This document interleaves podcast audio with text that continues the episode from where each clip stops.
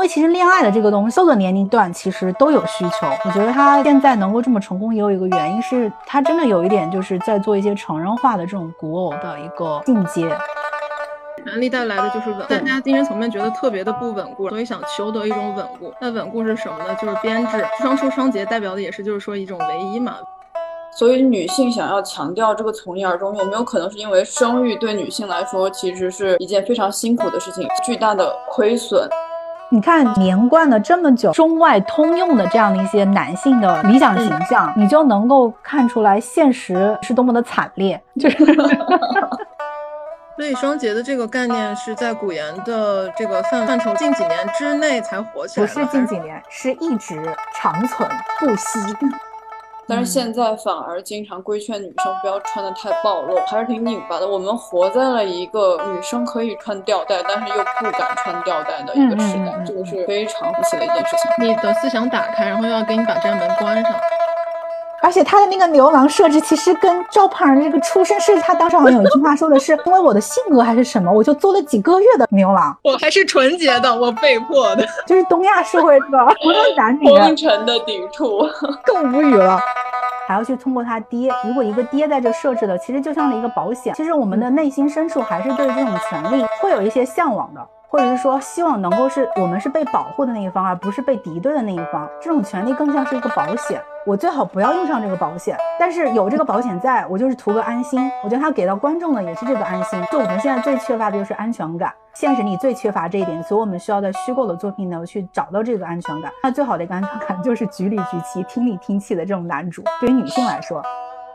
我感觉这种就是真的是现实中没有，只能从文艺作品当中去意淫才能得到的。这种思想导向越是疯狂，越证明这个在现实生活中是不可能实现的。所以我们只能通过麻痹自己去到达一定的平衡。其实所有的人都知道，我们对一个古偶去做这样的一些批评，或者是说让它承载不应该承载的东西。是没有必要的，也是没有意义的。但其实它的意义也恰恰在此。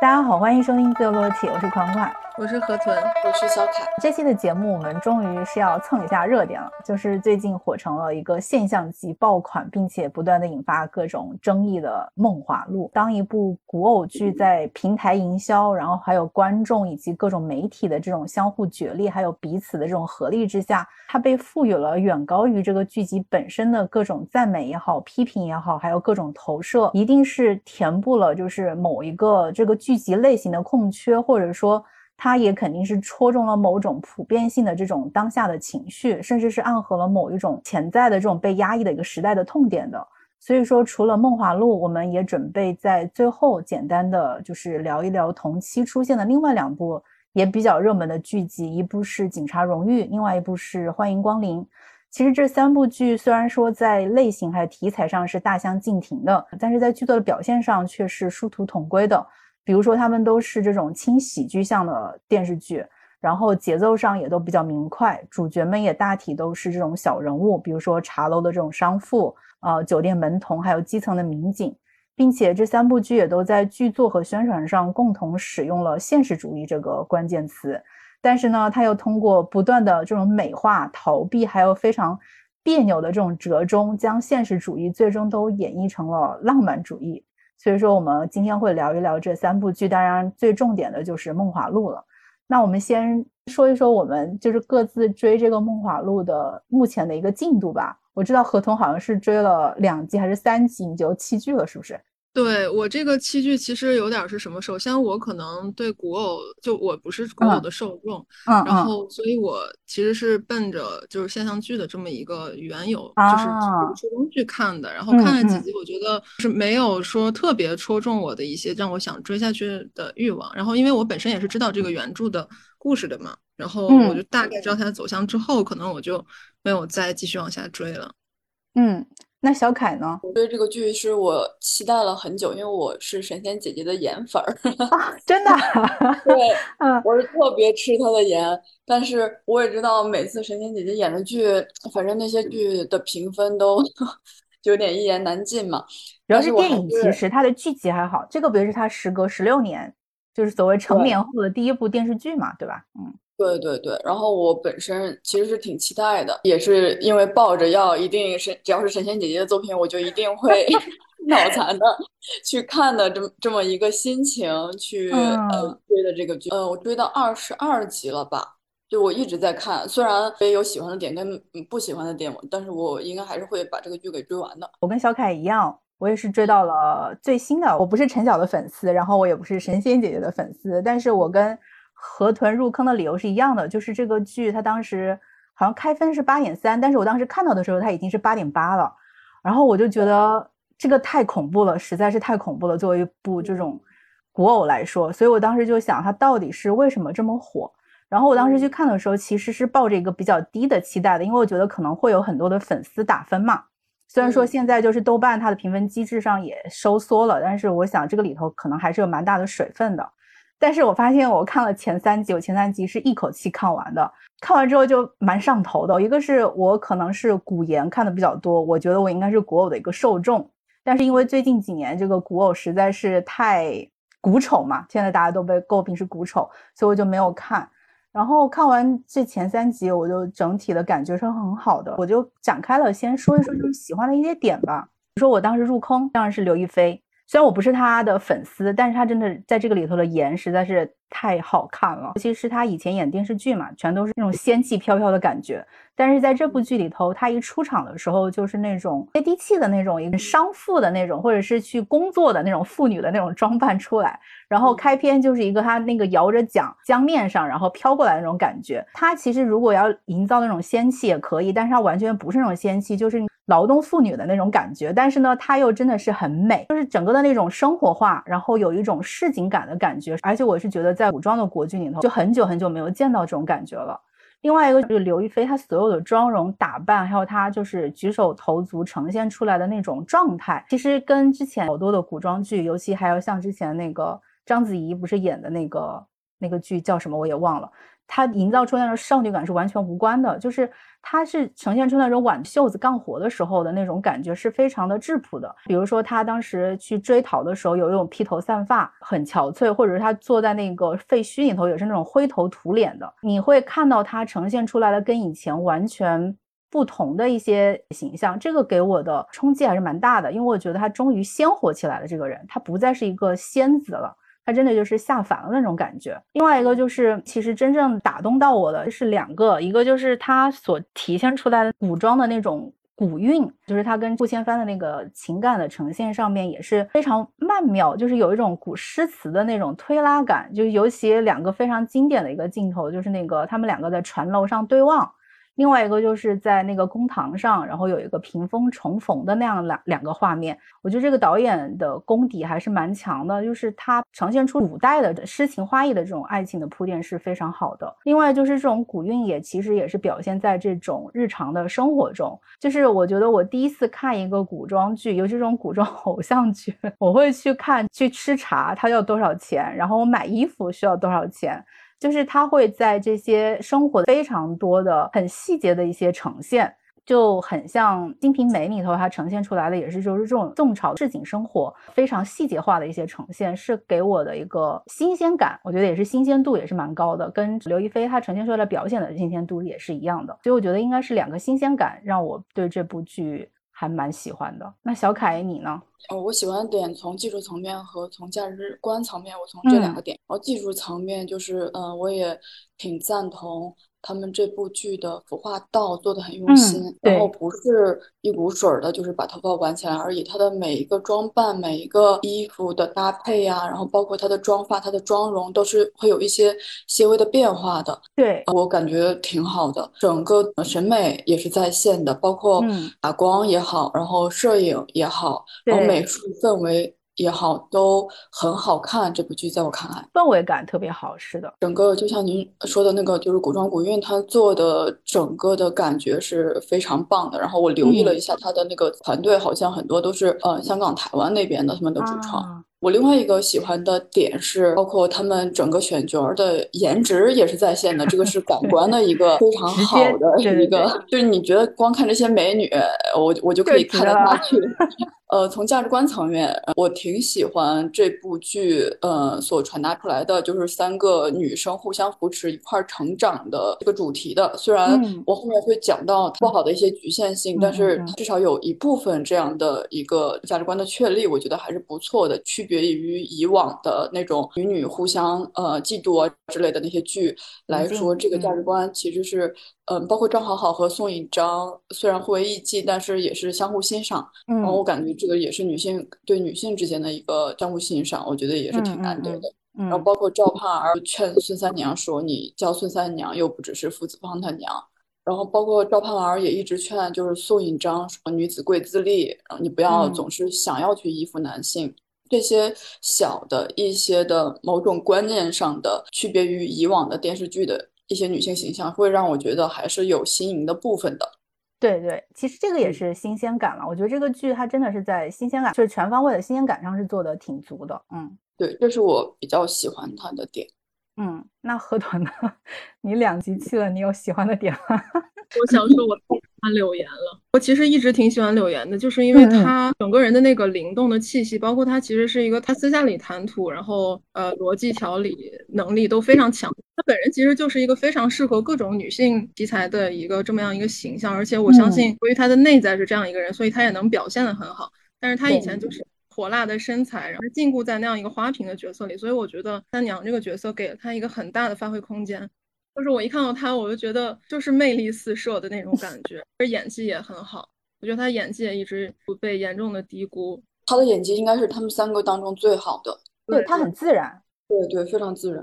对，然后就相比之下，对神仙姐姐一直就可能没什么感觉，然后相较之下，我就会觉得刘亦菲反而就是在各个层面会逊色很多。就是她本来第一女主角，她应该是不是说颜值一定要光芒四射，就是但是在人格魅力，可能整个角色上面应该是光芒四射，但是就感觉她一直在被就是三娘那个角色有点抢的这个感觉。我倒是觉得倒没有被抢，因为她实在是太好看了，尤其是这种古装，真的是太突出她的那个美了。就是她的那个溜肩，不是现在都强调直角肩嘛？但是宋代，尤其看那些宋代的画，它呈现出来那个古装的那个意态美，真的是太抢眼了。就那种美，真的就是画里的美。但是在这部剧里。他又真的是从那个画里头走出来了，包括他就是那种就是茶艺的那个展现，然后她跟那些就是因为她也是商女，然后也是以前出身于贱籍，就就所谓的贱籍这种。就是他呈现出来的跟人打交道的那种比较熟络的或者市井的那个状态，虽然说我我也没看过他的电影，但是之前他的电视剧的那种印象里差别很大的，所以说这个给我的一个感觉还挺强烈的。嗯，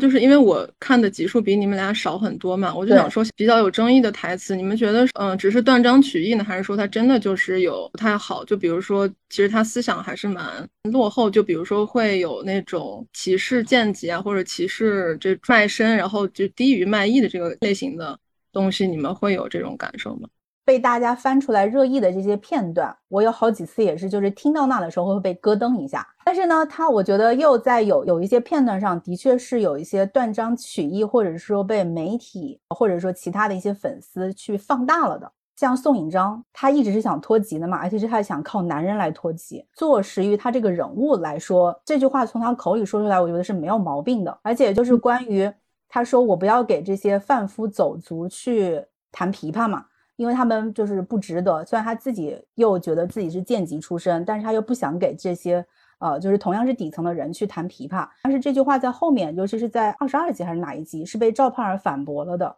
他说：我们赚的这些钱才能够让我们在这里安身立命，所以说你不要把自己跟这些人区分的太开。如果没有这些任务，我们是活不下去的。”所以后面其实是有通过赵盼儿的嘴来进行一个辅证的，关于什么阶层分化这一点。然后关于说女性，尤其是现在争议最大的那个点嘛，就是双节的那个点吧，就是报上就是热搜，然后引起最大范围争议的这个。其实我觉得他们两个当时情到浓时互诉衷肠的时候，突然说起来这段话，我是我是觉得有点莫名其妙的，因为我看这部剧当时最吸引的我的一个点就是我很想知道。作为一个这种出身风尘的女性，作为一个主角，在当今的这个，虽然它是以古偶来讲，但其实我们知道很多的古装剧都是借古讽今嘛。我想知道她是怎么样去来呈现这样一个人物，她的后续的发展的。因为我们知道，如果她出身风月，她可能不会有一段所谓清白的过去。但是在这个剧里头，他就直接的把两个人的这种双处的身份，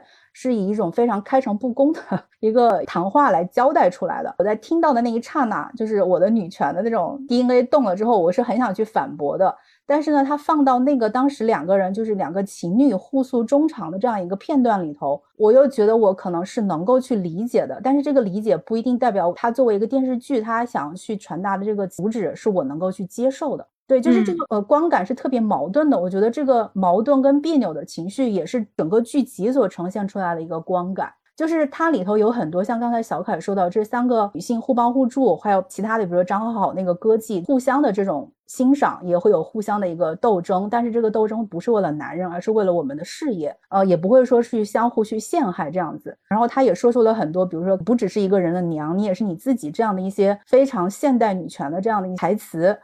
但是它的确是在一些细节的一些处理上，尤其是我们现在受了很多的这种平权的一些思维的一些影响，在第一反应上会非常的咯噔。但是你如果带入到那个情境里头，你有可能会去理解吧？就是说，它其实整体来说并不是说特别突兀，就是说它整体是还可以自圆其说，就是在一个对，在那个情境下，在剧集里的那个情境下是可以自圆其说的。就是因为这三个人物其实都是带着局限性的，我们不能说以我们现在作为一个观众，作为一个上帝视角或者一个现代人的眼光全知的视角，其实我觉得那样是不是又陷入了另外一个局限？就是我们还是希望在电视剧里看到一个完人，但是可能这些人他都带着局限性去成长，可能是会更好的。因为像那个宋颖章，他的这样的一个就是自负又自卑的这种心态，其实是让他第一次在周舍的一个事件上是就是落入了陷阱嘛。然后他可能好像到二十几集，他又开始有点固态复萌了。我不知道他后面会怎么发展，但是我觉得他可能后面会会有去踩一个坑。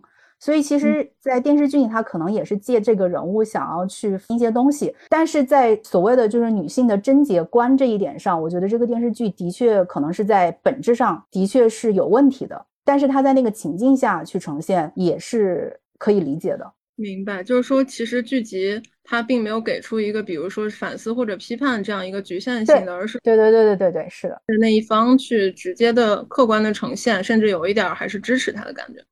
对，是的。我我说一下我不喜欢的点，我刚刚说了，就是我比较喜欢的点，不喜欢的点我也是想从技术层面和价值观层面去聊一下。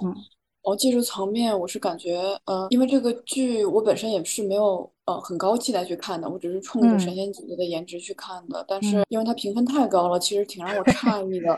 真的不值这个分数。豆瓣是打了两两星的，其中一星其实就服化道这些，然后另一星就给神仙姐姐的颜值而已。然后我是感觉他们很多情绪的衔接点是有断层的，场与场之间的很多过渡也是缺少信息的，包括嗯，演员台词功底很差。其实神仙姐姐的台词功底并没有很好。然后包括林允的反应其实挺木。讷的，他是最被诟病的那一个。对他的演技实在是太差了，就是从三个排的话，应该就是柳岩第一，然后甄姐第二，林允。林允，我感觉他真的不可以叫做一个演员，我不允许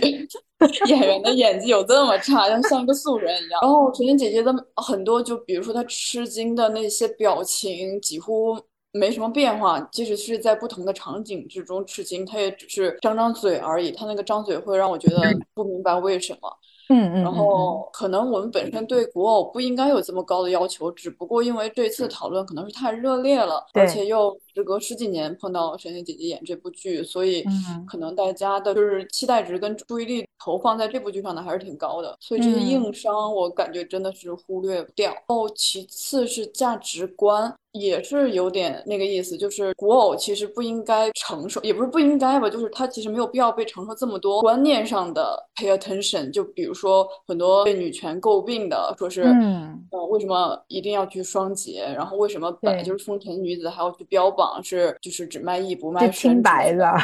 对对，觉得是有点强人所难。但是我另一方面又觉得，因为它是给现代人看的，就是电视剧它还是有一定的价值观的输出的，它不。只是给给古代人看的，它毕竟是给现代人看的。我们不可能现在还去歌颂那个三从四德嘛？考虑到时代的特征，一直强调处女啊之类的，其实是也可以理解为什么被女权一直呃被诟病，因为这部剧其实有在借着这个独立人设去打宣传。那你既然借着这个标签去宣传，就不能完全的逃避别人就是这个标签去讨论的这个后果。嗯。看网友也有说，这部剧其实是有点改编关汉卿的《旧风尘》。旧风尘它本身，嗯，是风尘女子之间的互助的一些事情。网友也说，关汉卿本人并无意去刻画所谓的处女跟以色侍人是卑贱的，但反而现代人更加的去强调这个。我就是很感叹，现代人的这个所谓的道德观怎么就这么高？就是我们真的是。太不把人当成有血有肉的人去看待了，就是其实你作为一个女妓也可以义薄云天啊，她有情有欲又有什么关系呢？我们为什么一定要非得要强调？其实她大可以不强调这个她是不是处女这件事情，而去强调她他们两个在那些事情。对他们两个在互诉衷肠的那一段，就是这段说不说其实是无所谓的，但是他非强调这个点，就让人觉得很别扭。虽然你能理解，比如说两个小情侣，然后我们觉得你跟我就是命中注定的，然后我们是彼此的唯一。你可以说去这样互诉衷肠是没有问题的，但是你作为一个剧集，然后在那样一个点去很突兀的去强调这个点，在本质上还是有问题的。只乎理啊，我就感觉其实真的没有必要去强调他是不是处女这件事情。对，而且关键最讽刺的一个点就是，他们两个互诉完之后，就立马巫山云雨了。我真的是太不把人当一个有血有肉的人去这样去看了，就其实还挺自相矛盾的。就很自相矛盾，尤其他切到后面那个镜头，比如说你们两个就拥抱一下或者怎么样都 OK，但是你这样你就不是把这两个人物，就是两个人物的那个人设也没立住嘛？因为如果你以前跟那个人，如果你没有把抛弃掉赵盼儿的那个叫什么欧阳欧阳对。欧阳旭，如果说你跟他之前那三年，你就不是把他当做你真正命中的那个人的，但是你后面又去那么反应大的去说他被抛弃，就很奇怪，前后矛盾有一种，就是你还是给到观众看的，你就想观众，但是观众是开了上帝视角，说这两个人肯定是就是彼此是命中注定的一对，所以他们能够有这样一个就是很顺其自然的发乎情不止于理的这样的一个发展。但是这个对人设的伤害是很大的，然后价值观的表现上也是。对，其实就更反映了现在的所谓的主导的价值观，就是你一定要是处女 时代，到根本就没有强调这件事情，这是我让我觉得特别搞笑跟魔幻的一件事情。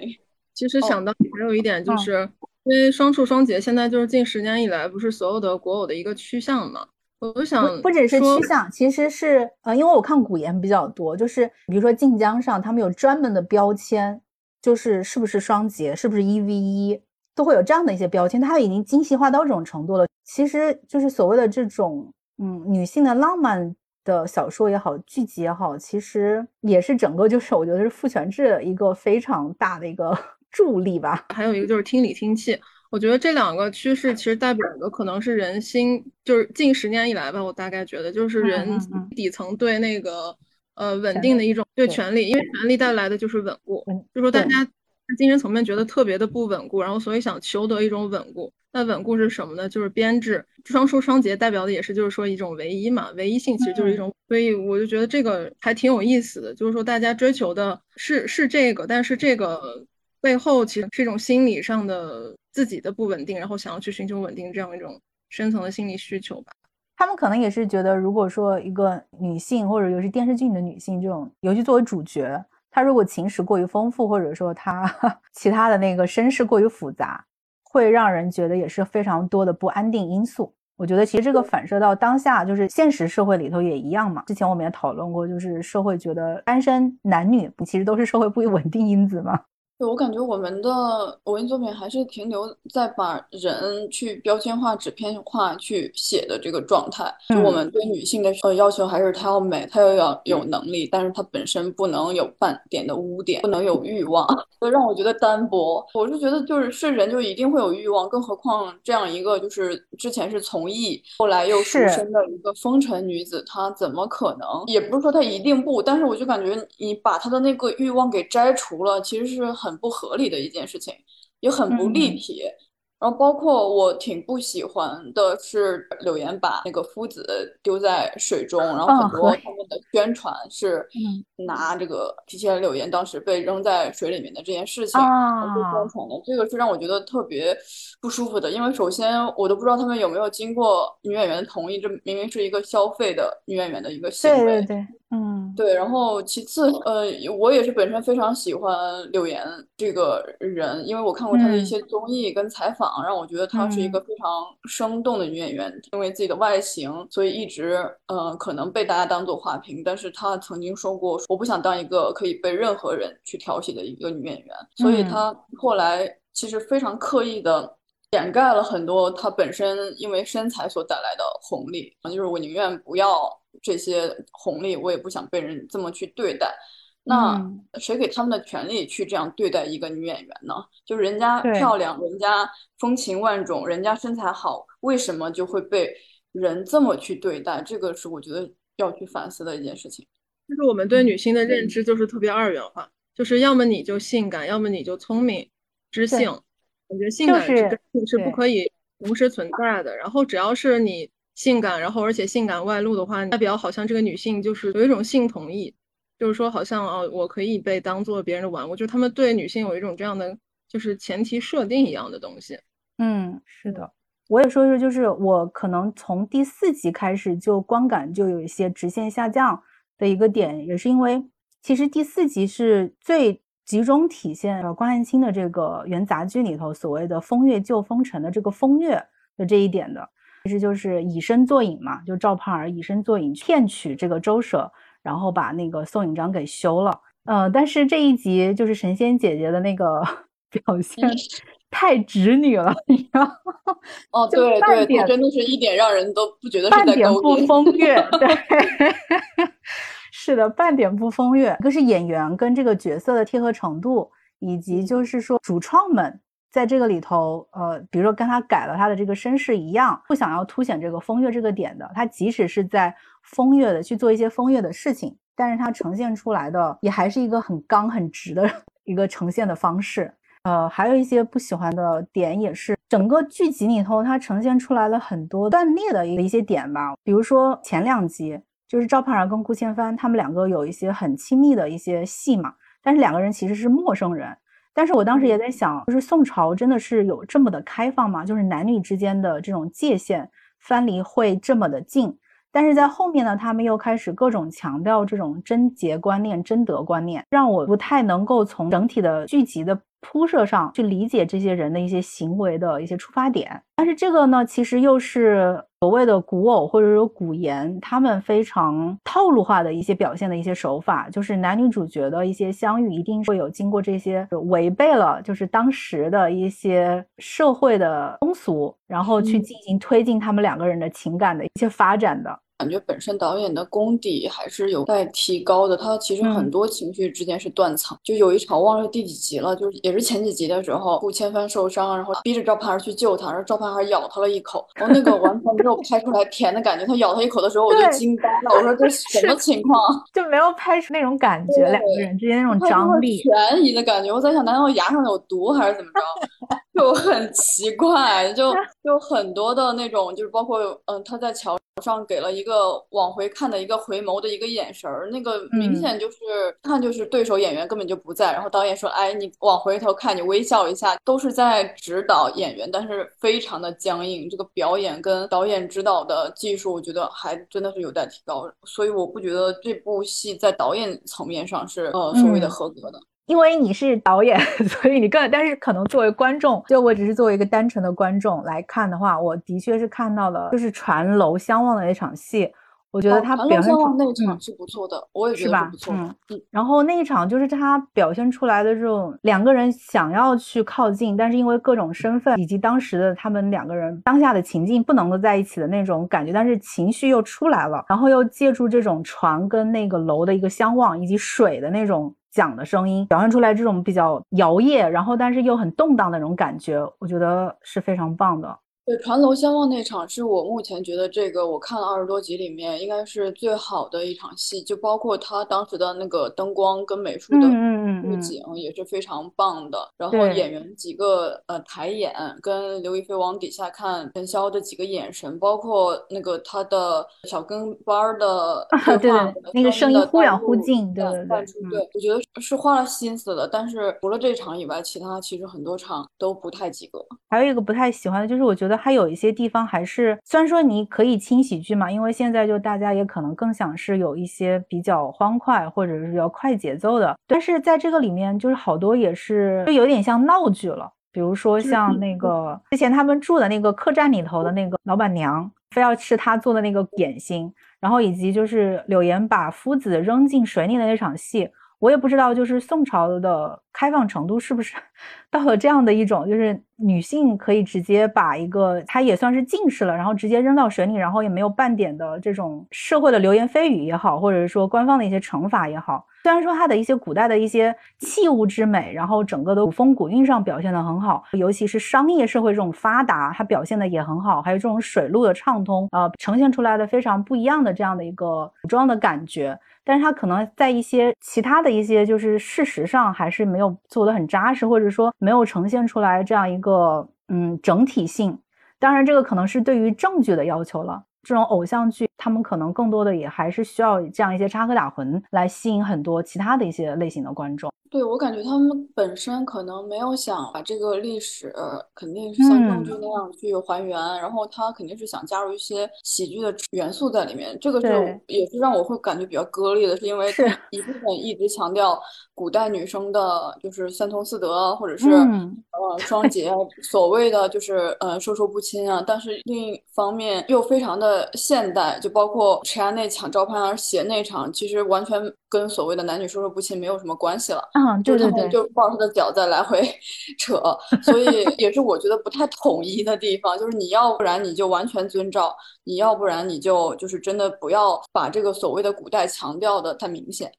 嗯，我觉得就各种割裂吧。就是虽然说它整体剧情紧凑度是很好的，节奏也比较快，你这样流畅的看下去是 OK 的。但是你在看的每个过程中，像你说的，它那个断点，就每个你觉得好像是一个片段一个片段一个片段的在看的。反正各个方面的这种割裂感还是蛮强的，对，所以我就感觉虽然只看了几集，但是我也就是听你们讲，我也知道他大概这种割裂感是一个什么样的观感。觉得现在的创作方式本身其实是很有问题的，单个的创作者他自己对很多事情的这个价值观本来也是很摇摆、很矛盾的。是是是，比如现在有女性思想就是越来越丰富的，然后他可能会有时候在微博或者哪儿看到一些这样的东西，他就会觉得哦，那我加一点这样的东西吧。但他本人可能其实没有完全内化或者是理解这些东西，所以他又会带上比较陈腐的思想的价值观，就会不不由自主的融入进去，所以就会产生这种割裂。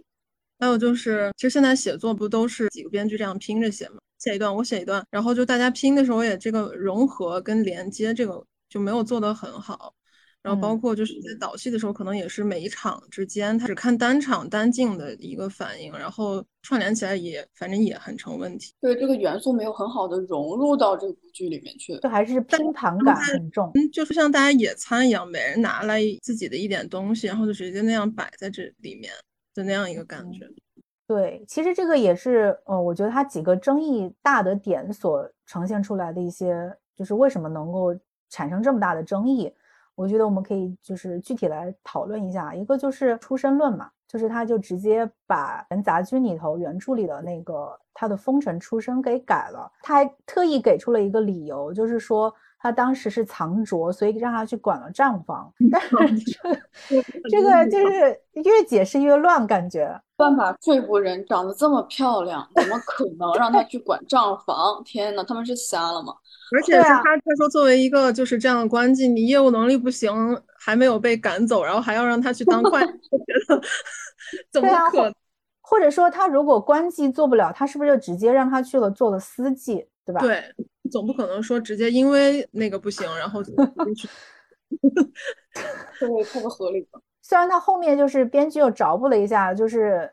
第二十几集吧，有是有一个比较大的，其实也是他跟顾千帆最终能够确定下来这个情感的，就是呃，他之前其实也是一直对自己的这个所谓贱籍出身，耿耿于怀嘛，其实是一种自卑。他所要说的那种资历，其实也是一种自卑。他跟三娘有一个两个人相当于闺蜜夜话，其实那一段还拍的也还可以，就是他们两个人对话的那触及的东西还是挺好的。但是他最后就还是说，我的清白之身一定是要摘出来的。这个坐实的这一个点，就你可以去有黄祸，哪怕说你即使你之前不是清白之身，但是你现在这个黄祸解除了，不是会更好吗？但是古偶剧集里头，他就还是希望能够去坐实这样的一个清白之身。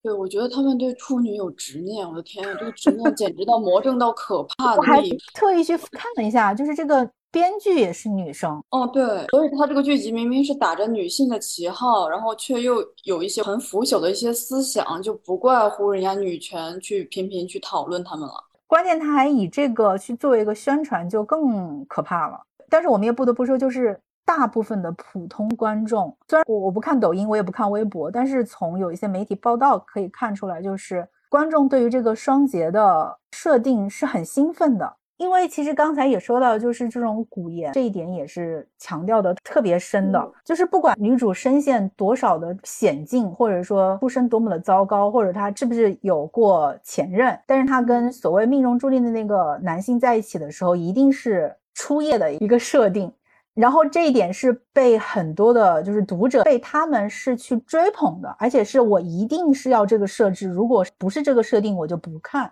所以双节的这个概念是在古言的这个范围范畴，近几年之内才火起来。不是近几年，是一直长存不息。食哦，我的天哪！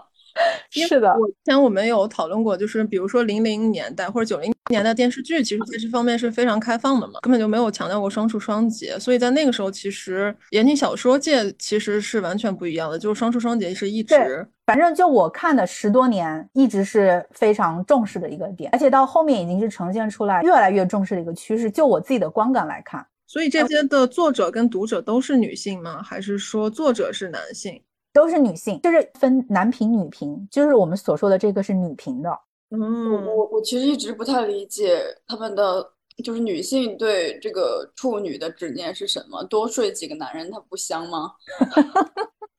所以后面就会，它有有也有对立的嘛，所谓的就是那种女强，我有点忘记那个专业术语了，就是女性后宫，就是女主会开后宫，也有专门这样的一些小说。对所以本来其实它是一个算是分类，就是说相对的类型，这一部分人看就好了。但是现在影视化了之后，就变成一个泛群体的，就是说好像所有的群体都会被这个东西影响。虽然说它有细分市场，但是双节的这种设定，它的普遍性是更宽广的。嗯，我感觉可能它刚好适合了现代所引导的主流价值观，就像儒家学派刚好适合当年的，就是古代的中国是一样的，所以它就。大举这个所谓的双节的大旗，尤其他借由古代这样一个，因为古代这种贞洁观念是更看重的嘛，所以他其实通过这个也是在强化这一点吧，我觉得。但是我之前看这种古言最吸引我的，其实是有一些是有历史时代背景的，有一些是架空的嘛。其实也是一路是去冒险，这个可能是在现代的这些场景里头没有办法实现的。然后这个冒险其实它就跟金庸的这种男性的主角，他也是一路开挂，然后就是去不断的成长，然后去经历各种。很传奇的一些事件，但是最终的一个归宿，就还是一个比他更强的男性。嗯嗯，对，一个是慕强，一个是恋父，天哪，没救了，就还是钱和权嘛。对，哦天哪，钱和权的终点还都是男性。对，所有的塑造的这些所有的一些女主都是大女主，都是独立的，然后能力强的。因为一般你会都会设定成这种诸国战乱嘛，这个女性就会在战乱的中央，然后但是她最后可能会凭借自己的能力或者凭借自己的这种大爱精神，然后让天下太平 这样子。对，这也是我觉得女性一直困囿于现代这么多年的，就是被女性束缚的这种思想没有进步的原因，就是我们的所有的文艺作品都是在给女性为致幻剂，这些所谓的 等着别人去救赎的这种。势力没有一部作品说是告诉你这些全部都是毒鸡汤是不可能的。嗯，他的男性的设置要么有是那种霸总型的，就是很霸道的那种，两个人先开始可能是两看生厌的。然后另外一种的话就是那种温柔体贴型的，然后就一路照拂你。温柔型的。对，所以其实这两种男性，就是为什么我们都很喜欢，就是这种浪漫小说也好，或者是说呃言情小说也好，其实更多的大家也都是从里头去寻找一些现实中得不到的一些情感的慰藉，或者是说你的一些事业发展的一些慰藉嘛。我感觉这种就是真的是现实中没有，只能从文艺作品当中去呃意淫才能得到的。就越是现实这个群体是这种思想导向越是疯狂，就越证明这个在现实生活中是不可能实现的。所以我们只能通过麻痹自己去到达一定的平衡。是的，还是回到刚才说的那个出身嘛，还是把赵盼儿说成了是一个官宦落魄的官宦之家。像其实其他很多的古言里面的女主也一定是天选之人。其实跟金庸的男主一样，他就是要么都是只是一时的落魄，他要么落难的这种贵族，要么是落难的这种天庭的那种，就是什么天子的后代，或者是说他因缘际会之下成了天下都要去夺的那种所谓的什么。掌握天下大事的那种主角，对对对对，平民不配为主角。但是《梦华录》其实又是聚焦在了三个其实是普通女性嘛，或者是底层女性，但是它还是会给她去加上这样的一些背景的光环。我觉得这是创作者跟观众的一个合谋吗？还是说他们两个其实是相互助长的？我觉得就像其实创作者本身他也是群众当中的一员嘛，我就觉得这个应该是一种群体思想。我记得好像是第一集还是第二集，反正那个顾千帆就第一次有听别人讲起说赵盼儿其实以前是，反正意思是好出身的人家的姑娘，只不过因为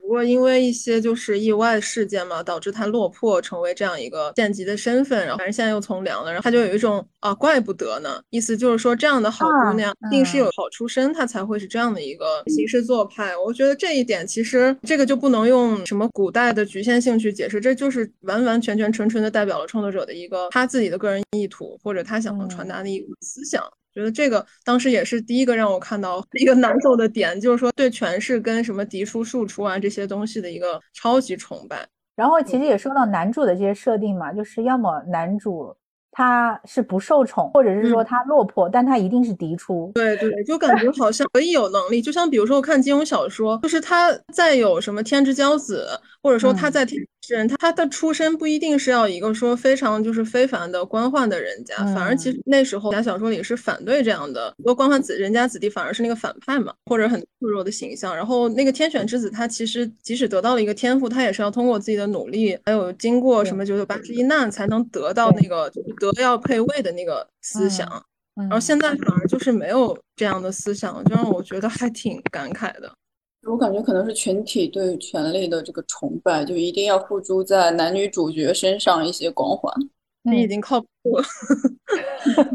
但是关于被诟病到的，就是顾千帆的这个设定，其实我是有点点不太一样的一个想法的。比如说，大家也是比较喜欢的一场戏，其实也是原著里头有的，就是呃，在对簿公堂的那场戏，周舍把赵盼儿骗他这件事情闹上了公堂嘛。然后在公堂之上，本来其实是应该判那个周舍流放，并且是要几杖。最后因为谈判的那个人他也是男性，而且周舍是在当地的也算是就是有头有脸的人物嘛，所以说当时就给他轻判。然后反而是听到说赵盼儿是贱籍出身，反而去判了他的罪。这里一点上，其实我觉得有一点点政治惊悚的。虽虽然说后面是顾千帆出现，就是又是一个男主重天出现，然后以更大的权力去压迫了这个较小的权力，然后让他们能够全身而退。但是我觉得这样的一个设置。可能是我已经有了这样的一些之前的思想的一些铺垫，所以在看到这里的时候，我反而觉得是有一些反讽或者讽刺的一些效果在的。可能也对另外一部分观众来说，他就会觉得说，这个是在我需要去靠近更大的权利，我才能能够去保证自己的安全。嗯嗯，有种以暴制暴、以权相逼的感觉。对，而且顾千帆跟赵胖儿还说了一番推心置腹的话，其实是在点醒他，就是说。你的这些手段，如果是在市井江湖上还能够保你周全，但是如果一旦进入了朝堂，你的这些手腕就不够用了。呃，我看到有一些解读，就是说顾千帆是在让赵盼儿对这个权势有一个清醒的认知，让他觉得是需要去攀附更大的权力。但是其实我当时在听到那句话的时候，我是觉得。顾千帆也是在这个就是权势之下被压迫的那个人，因为他其实他在所谓的那个皇城司，就是辛辛苦苦卖命了十多年，他其实也还不到正五品。我觉得他其实是对这些权力有了一定，就是权力之争有了一定的理解之后，他才说出了这样的一个劝解之话的，就是希望他不要呃再去以身犯险，而不是说我们要对权力去俯首称臣。小凯当时看的这里是什么样的感受？这个我也是赞同的，我没有感觉到，嗯，主创人员是想把观众往就是要去攀附更高的权利上面去引，他其实是有一点点所谓的揭示了一种比较现实的状态的。是的，然后还有一个就是关于说到那个张好好，他好像有几句台词也是被截图截的特别多的嘛，就是说因为他技艺出众，然后年纪轻轻就就得到了皇后还有皇上的什么亲口夸赞，还是两次。就是那种很卖弄的那种说出来的嘛，呃，但是我觉得他当时其实说这段话的时候，他有一个前提的一个语境是，他害怕下一次献艺的时候他表现不好，然后他所有的这一切被赏赐的这些名声也好就会被夺走，所以他想要去跟宋引章结交嘛。其实我就工作就带入了这种社畜被 PUA 的这样的一个心境。就是我只能够不断的去讨好我我的上层，不断的就我要得到他的夸赞，我才能活得很好。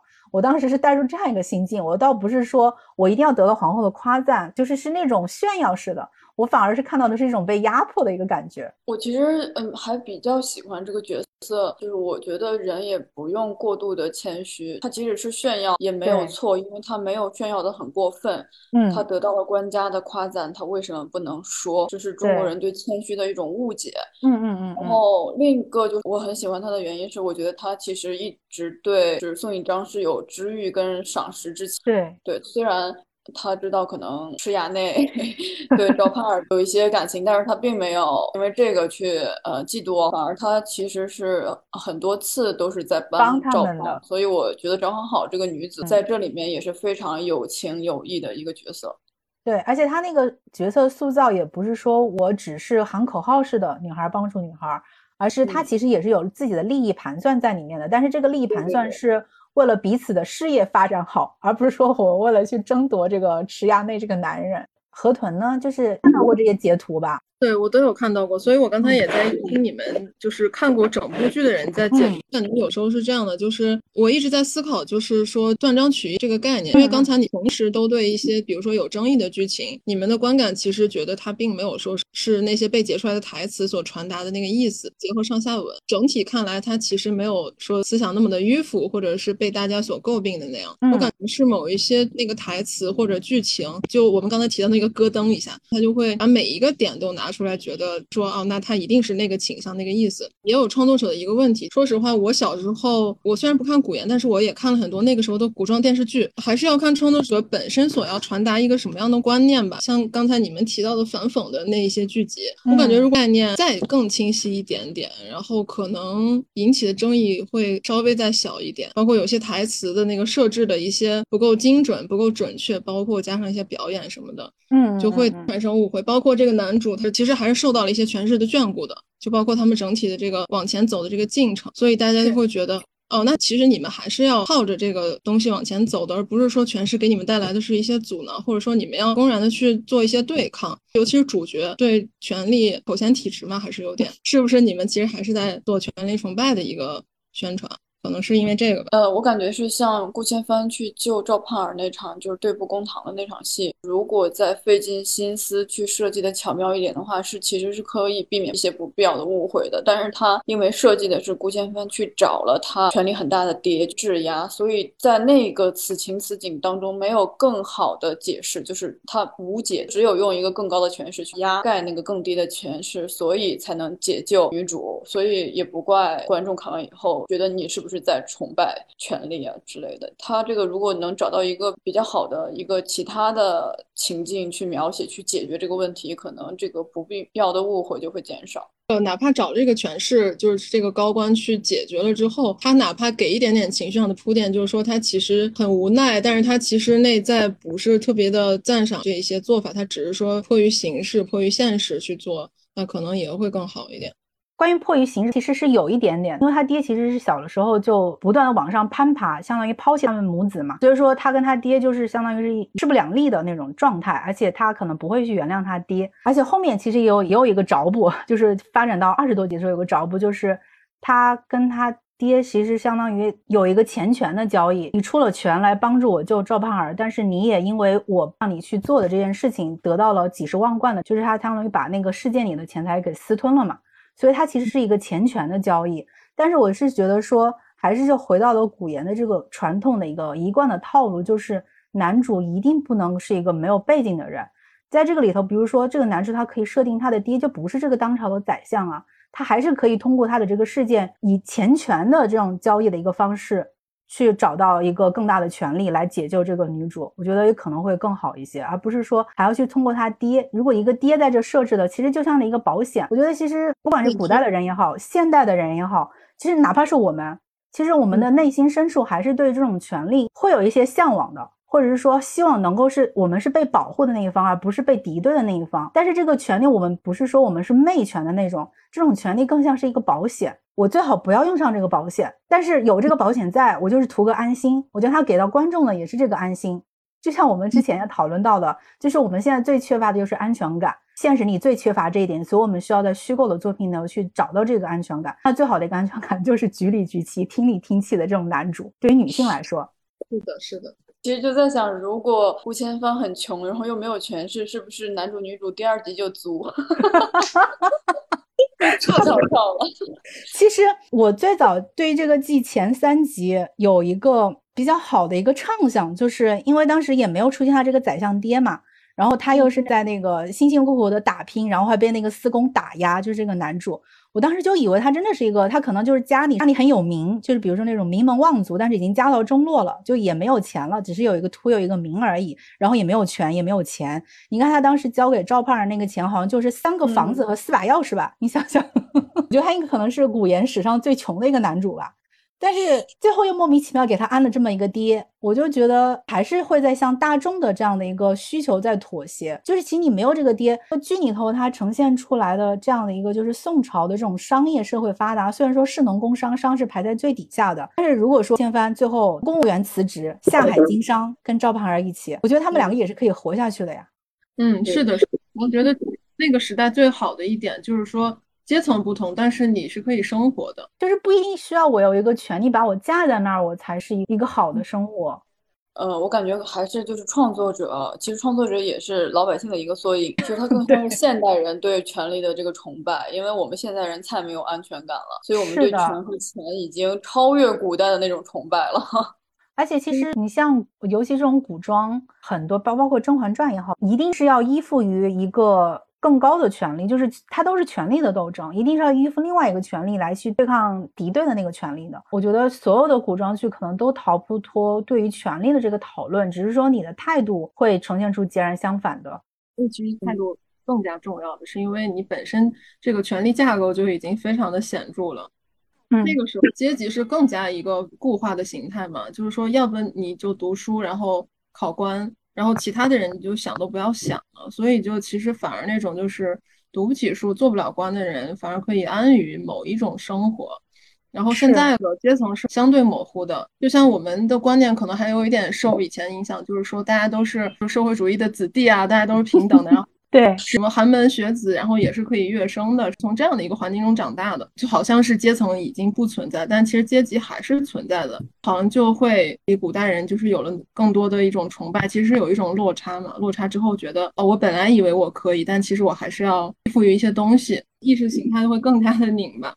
对，媚权也好，我觉得其实真的是千年的一个积淀，就是是刻在骨子里的，不是说你想摆脱就能摆脱的。我觉得刚好，其实是《梦华录》是。它虽然是一个古偶，但是它承载了是当下我们的很多的一个情绪，所以才把它推高到这样的一个点的，然后引发了这么大的一个争议。之前也有一个数据嘛，就是说大学生因为最近几年就是就业很难嘛，然后考公成了一个非常热门，包括时尚圈，刚才呃那个何同学提到的所谓的这种老干部风，就大家骨子里的不安全感，尤其在疫情叠加之下，这种不安全感被无限放大之后，大家会更。更想要去通过依附于这些东西，然后去获得某种安全感，就是大家的共享情绪吧，都在共享一种焦虑，然后出现这么样一个听里听气的男主。这个也是像最近发生的那个唐山的事件嘛，后续的一些发展，其实我看到网友很多的表达也是说期待，比如说不希望唐山当地来去，然后希望派更高层级的那个调查组或者更高权力能够来介入，把这个事情调查清楚。其实我觉得。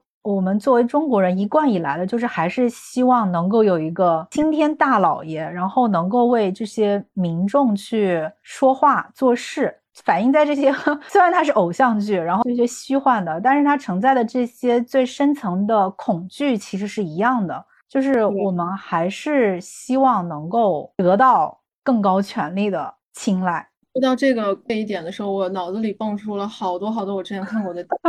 周星驰那九品芝麻官不也是最后他是设定嘛？就是当地的县官是他们官官相护的，嗯，然后就是找到那个八府巡案，然后发现发现八府巡案跟那个呃丞相又是勾结的，然后最后就逮捕四方的皇帝，然后跟皇帝拜了把子成了兄弟，然后最后皇上把这些人全部都搞定。对。就是还是要到那个至高权力那一层。其实康熙微服私访不也是一样吗？他虽然说也是关照了很多底层，他各每个案子关照的也是底层，但是他其实都是借助康熙的这个身份帮他们摆平一切的。也是王凯说的第二集。其实我不敢，我当时不敢说太多。哦，对，刚好说到这个阶层的一个冲突，还有这种身份的这种差距，因为其实所谓的这些不管偶像剧，就是我觉得打动很多人的一个地方，就是它呈现出的这种爱情的一种不可控的一面，通过这种打破阶层壁垒，又是非常非常重要的一个手段，尤其是破坏这种世俗的成见也好，打破这种贫富的那种阶层，在《梦华录》里头，为什么？关于这一点会被大家如此诟病呢？还是因为他反女权的这样一个点太多了？因为比如说像我们之前刚刚看完的那个，我们也都很喜欢的那个《我的解放日志》，其实关于。巨先生他的那个黑帮老大的那个设置，我我之前也是有一点点感觉比较奇怪的。另外一个就是二哥，就是也是达成所愿，然后不仅还清了家里的债，然后也实现他的目标，成了那个超市的一个小老板嘛。不知道是不是还是在电视剧里头为了安慰。给广大的人民群众以一种虚幻的安全感，所以最后不管是这种身份，或者是权力或者钱财的这样的一个保险系数，还是说我们最后达成了一个结果，可能也是要向上，然后向好的一个发展。感觉可能还是要有一点点噱头在，还是为了吸引观众。其实我觉得，如果巨先生的那个角色更 make sense 一点的话，他可能只是打手，他应该没有那么多钱，他很多。很能打，然后做过牛郎，然后是牛郎催债的。其实这个就已经很 make sense 了，但是他非要把他抬成很有很有钱，住高级公寓，然后巴拉巴拉的就有。而且而且他的那个牛郎设置，其实跟赵胖儿这个出身设置，我又突然想起来，就是他当时好像有一句话说的是，因为我的性格还是什么，我就做了几个月的牛郎。我还是纯洁的，我不是什么我愿意，我是被迫的。对，是的。突然想起来这一点，我的妈呀，就是东亚社会的，对，不论男女，忠诚的抵触。哎呦，我的天，感觉更无语了，一男一女都不行。对，妓男妓女都不行。我当时因为我其实还没看到后面，我不知道那个巨先生，就是我知道他是一个神秘人，然后我知道肯定有不堪的过往。我觉得那个不堪会非常的不堪，但其实他最后呈现出来的就像一个 gap year，你知道吗？就没有什么不堪，就是一个就是他只是打工的地方不同，也就是一个社畜累了。我到乡下，我可能独居一年。然后那个牛郎的这个出身的设置，好像后面也不了了之了。我觉得这个设置实在太棒了，但是他也没有阐释，然后还要加一句就多此一举的一个解释。对，就是好像总是要解释一下这件事情的一样的那个感觉，就好像不能不能告诉你他只是牛郎，对，就是 感觉好像接受不了，对，怕你接受不了，然后还要专门说一下，其实他不是，他好像他自己必须也得长期从事牛郎，对，你看他，你看他这个不是也也在贬低这种底层男性吗？底色是人。我突然想到了一点，是不是就是说我们就是说在古代，就是女性其实是没有那么多选择的，所以在当时关汉卿其实就是对他们产生很多的怜悯，一个是因为出于文人的一种心态。嘛，就是说文人的一种普世悲悯情怀，还有一个说其实当时的女性选择本来就少之又少，是被迫你要么就嫁做人妇，然后如果你是一个 work girl，你就只能是做这样的事情。呃，现在的选择大家是很多的，如果在当代就是选择还这么多的情况下，还有一些人去从事这样的情况，然后可能是不是就容易被人去诟病说，其实你是主动的，然后去堕落，是是不是会有这样的一个心态？但是呢，我们又说，不管是他是主动的去从事这个行业，还是被动的去从事这个行业，就好像没有必要去诟病人家。对，就是你是主动的，就怎么样呢？对，他是主动的，又怎么样呢？我虽然说这个是违法，或者是说，嗯，挑战社会的这种公序良俗，但是也没有必要。就是，而且我感觉就是在《梦华录》里让我觉得最不适的一点是，其实无论是你是。卖艺还是卖身，其实都是在从那个你的阶级上来讲是没有区别的。但是在你同样的这样一个底层的阶级来讲，你还要自我去区分一个色不如艺的这样一个概念，感觉非常的割裂。这我感觉是现代人的一种眼光，就是说什么好像以色侍人就低于靠才艺吃饭的这样一个概念。我觉得这只是一个现代人的误是误读。另外一个，其实他们本质上一样的。是的呀，就是本质上其实是一样的。是，就本质上，他的那个地位，他的那个社会属性已经被界定成在当时来说是比较低级的那种了。就是你你是从事哪一个方向是无所谓的。东亚社会是区别。对，一定要区分这种剩女和娼妓，就是分化的一个手段嘛。然后其实之前我们在讨论那个《美国夫人》里头，之前也有一个专门说到，就像你刚才说的那个 worker，就是工作女孩，就是以前因为家庭主妇跟这个工作女性是对立的嘛。所以他们其实以前的这种 worker 就是直接是专职的那些从事这些方面的女性。另外，其实也是说到，就是后面几集，就是那个我的解放日志的后面几集，关于那个巨先生回到都市里头，然后 捡起了他的九九六生活之后，其实有一幕就是他去逼着一个商场工作的女生去还债嘛。他那个里头其实呈现出来就跟那个，我觉得跟《梦华录》里头呈现的顾千帆所谓的活阎罗，也不是催债或者是就是拷问了嘛，这种严刑酷酷刑，你不觉得在本质上其实是一样的吗？但是为什么在那部剧里头，大家反而是非常的同情或者是说喜欢他跟美珍的这样的一个设定，然后到了《梦华录》里头就成了一个如此备受指摘的一个背景设定呢？我其实不太喜欢巨先生变成就是九九六黑帮打工仔的这样的部分，我喜欢的其实还是在那个之前，但是因为之前是这个剧集的。四分之三了吧，基本等于。对对是的。所以其实你相当于对他已经有了一个概念了，就是知道他们之间的是一个精神上的共鸣者。然后在前四分之三也没有诠释上的一些什么东西，或者是这样一个背景，然后只知道他大概是这样一个身份的人吧，但是只是一种神秘元素的加持。所以到后面来说，你啊会觉得有点不适，但是其实他的篇幅可能很少，我不知道是不是因为这个原因。到那个他去逼问那个女售货员的那一段，我有点不太舒服，是因为当时。他好像还有点就是要教他的那个手下说：“你看看我是怎么催债，怎么处理的，还有什么巧妙的办法。”我也以为诈唬对方 简单粗暴。对，而且我在想，你一个大老爷们儿诈唬一个女性有什么是啊？觉得牛逼的？虽然欠钱是应该还钱，但是这个也不算技巧吧？是吧？是个男的。我以为是更心理惊悚的，而且我觉得像这种暴力的手段，已经不是他这个层面的人需要出手的了。对，反正看到这些的话。呃，看也就看了的那个感觉，就好像可能前面有一个滤镜。的延续，说回《梦华录》的话，我感觉可能一开始它的设定本身就是在一直强调他这个火火焰落的身份，然后包括他这个火焰落的身份是怎么样融入到他们两个之间的感情，怎么样影响他们之间感情的一个发展，所以这个可能还是挺不一样的。如果放在很后面，只是蜻蜓点水一下说的话，这个就不是重点了。当然，可能在《梦华录》里面，他就一直在。Repeat repeat repeat，然后一直在点，不管是赵盼儿也好，还是别人也好，一直在给这个角色加更很多的那种威慑力，就很会让人去 diss 这个东西。是的，其实我反而对顾千帆最有感觉的是他在前几集不明身份的情况下，就是在江湖的那，就后来给他安了个丞相爹。然后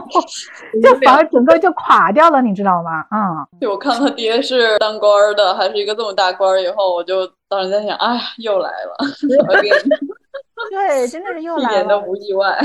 虽然说给他爹安了一个什么奸相这样的一个反派的一个位置，但是你会发现，就是他跟的那个什么所谓的清流的那个中流砥柱，比他爹还更黑，在弄权这一块儿。嗯，所以不知道后面会不会有一些反转。我感觉可能性不大。我我估计也就这样了。对，反正最后两人肯定就结婚了呗，看是官商勾结还是说弃官从商。其实我我对这个剧，反正就是尤其看完前三集，我对他的一个比较高的一个预期是，我希望他们真的就是奔着经商去的。你经商，你肯定会有官商，不不说勾结吧，会有官商相互之间的这样的一些关系在，但是我没有想到他会放到这么大的一一个位置上去呈现。其实你说他打的是女性励志剧，三个独立的工作的女性在古代去开茶楼，后面是说要开最大的酒楼嘛，这样的一个创业的故事。是你发现已经进展到二十多集了，他们的那个创业，除了就是像现在所说的做那种最贵的私房菜，跟那些官宦的或者是说这种名流去做他们的生意之外，好像也没有其他的经商之道了。对，所以我感觉他们还是有很多观念上的局限性，就是他们想引进女性主义的这个话题，但是就像何顿说的，他没有自我消化的很良好，或者他根本就不了解所谓的女性主义到底是什么，所以他有一种不伦不类、牛头不对马嘴的感觉。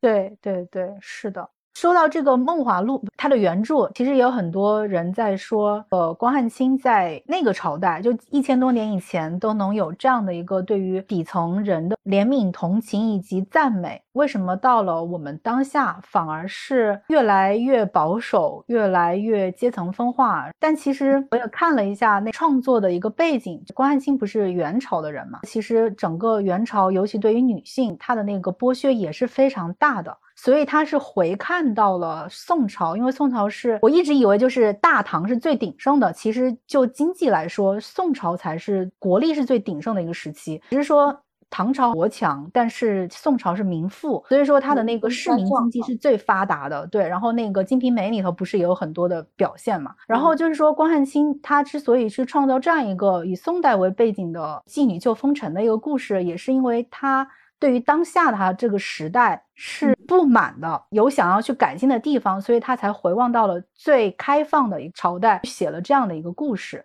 然后我们现在这个《梦华录》诞生出来了，其实有一点点畸形的这样的一个产物，也是跟我们我觉得我们当下的这个时代 也是非常关联的，就是我们看起来很开放。因为也的确开放一段时间，但是在骨子里又是非常的保守的，而且他的这种摇摆不定，又想打独立女性的旗号，但是我们也知道各种政策也不允许太过独立的女性存在，所以呈现出来的这样一个很拉扯、很撕扯的一个状态。比如说唐山这个事件，那最后都成了扫黑除暴了，然后反而被打击女性的这个话题的一个讨论，就是我觉得他这个剧太反映当下的这个现实了，嗯。像一个镜子一样，其实它反映了很多它剧集其实没有刻意要表现的东西。是，就我想到，就刚才说宋朝的那个，因为宋朝我特别喜欢宋朝，女性地位很高，也是因为那时候经济很发达。就是做很多事情的，不是只是待在闺中，然后他们可以替家里挣钱。那时候手工业也发达，就是可以发挥女性的特长的这样一些事情，非常的发达。所以那个时候女性经济发展，所以地位可能比较高。然后在经济下行的时候，可能地位一下就一落千丈。对我感觉，可能国力一方面，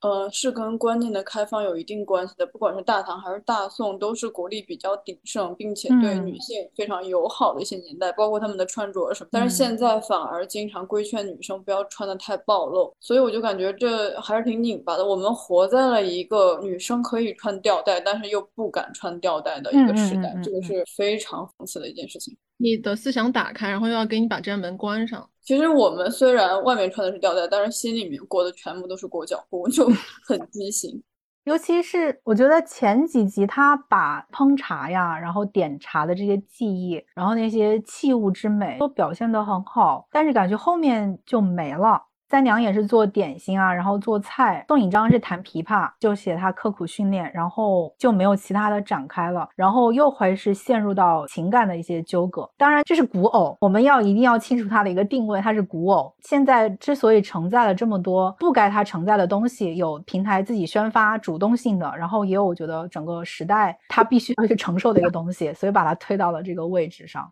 对我感觉她作为国偶之所以承受这么多，可能是因为首先我们反映女性全女主的这个作品是很少的，其次包括她这个拍摄团队的那些审美是在线的，现在也没几部所谓的古装，他们审美是在线的，很多像呃美术妆发都是一部贯穿到底都没怎么变的，都很廉价的，包括之前被大赞的所谓的于正的打光，我也觉得其实非常丑，这次的打光还不错，我感觉是至少是有层次。的，嗯，就我我感觉主要是因为没有几部在线的作品，所以它能被讨论，也是因为它可能某些程度上是合格了的。其实不是一件坏事，就是古偶扶贫剧嘛，说的最多的。然后豆瓣上还有个非常就三万的一个高赞的短评，就是说，首先他尊重了我的眼睛，然后其次他尊重了我的智商。虽然说后半句可能前几集是比较尊重智商，就是情节的发展有个非常圆满的一个铺垫跟交代，实现了一个闭环，但是后面就。越来越智商上就是有点欠费的感觉，可能还是创作团队需要再加加油。真的很多地方，我感觉像导演层面上的表演断层，这些其实是可以弥补的。不只是演员的这个演技的不合格，其实也有很多导演明显能感觉到是导演指导表演方面的一些欠缺。是的。哦，另外一个就是我当时就是第一集，就是赵盼儿，他不是有一个说他今年二十四岁，然后这个让也让我还挺惊讶的，因为 感觉这个年龄在古偶里头也算是一个很大龄的了，就是古偶一般都是十三、十四、十五、十六这样的人，所以这部剧其实它探它之所以能够引发这么大的争论，就除了它就是宣发上可能就是有不对。衬的地方，还有一个就是，我觉得他可能更呈现的也是比较成人式的一个恋爱，或者是说这种偶像剧的一个需求吧，就是已经不再是山盟海誓类的，而是说有一些比较成人化的一些恋爱的成分在里面了。就是关于这个剧，它那个 CP 粉也特别多嘛，就你们磕过 CP 吗？我还真没有磕过 CP。而且我也没觉得他俩很搭，说实话，可能我对沉香没什么感觉，感觉其实刘亦菲跟女生倒是比较有 CP 感，我没有觉得神仙姐姐跟哪个男生很有 CP 感过，就包括里面的那些三娘跟夫子，跟宋引章跟那个我忘了那个男生叫什么，但是我觉得他跟他也非常没有 CP 感，叫沈如琢。哦，沈如琢，对对对，那个沈如琢油腻到，我觉得他的眼睛像是蛇妖一样，真的真的，而且他那个就是面相感觉也不太好，就不是正面子。他一出来的时候，我以为就是他又要跳一个火坑了，你知道吗？但是从剧作来看，他应该是一正面的角色。他演的非常之油腻，我对演员没有所谓的面相攻击，但是我只是想说，可能他的演技让我没有觉得他是一个好人，他就应该反思一下他的演技的问题了。真的是让我哇如坐针毡，看他跟林允谈恋爱的时候，就让我觉得太流氓了，这个人怎么会这么恶心？对，所以我就感觉里面的 CP 没一个是合适的，包括演呃夫子的杜夫子的那个跟三娘搭档那个男演员。我我感觉他可能这两年胖了不过，他本身应该是还不错的一个长相，但是可能现在男演员都不怎么做身材管理，他那个脸像饼一样，我实在是觉得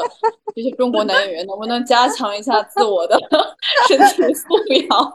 作为一个演员，怎么可以脸这么大？我的天呐！这个演员我只是觉得眼熟，然后他在那个《欢迎光临》里头还客串了一个中介的，我当时看到他其实客串过很多角色，他演戏是比较有灵气的，但是他们中国男演员普遍不注意身材管理。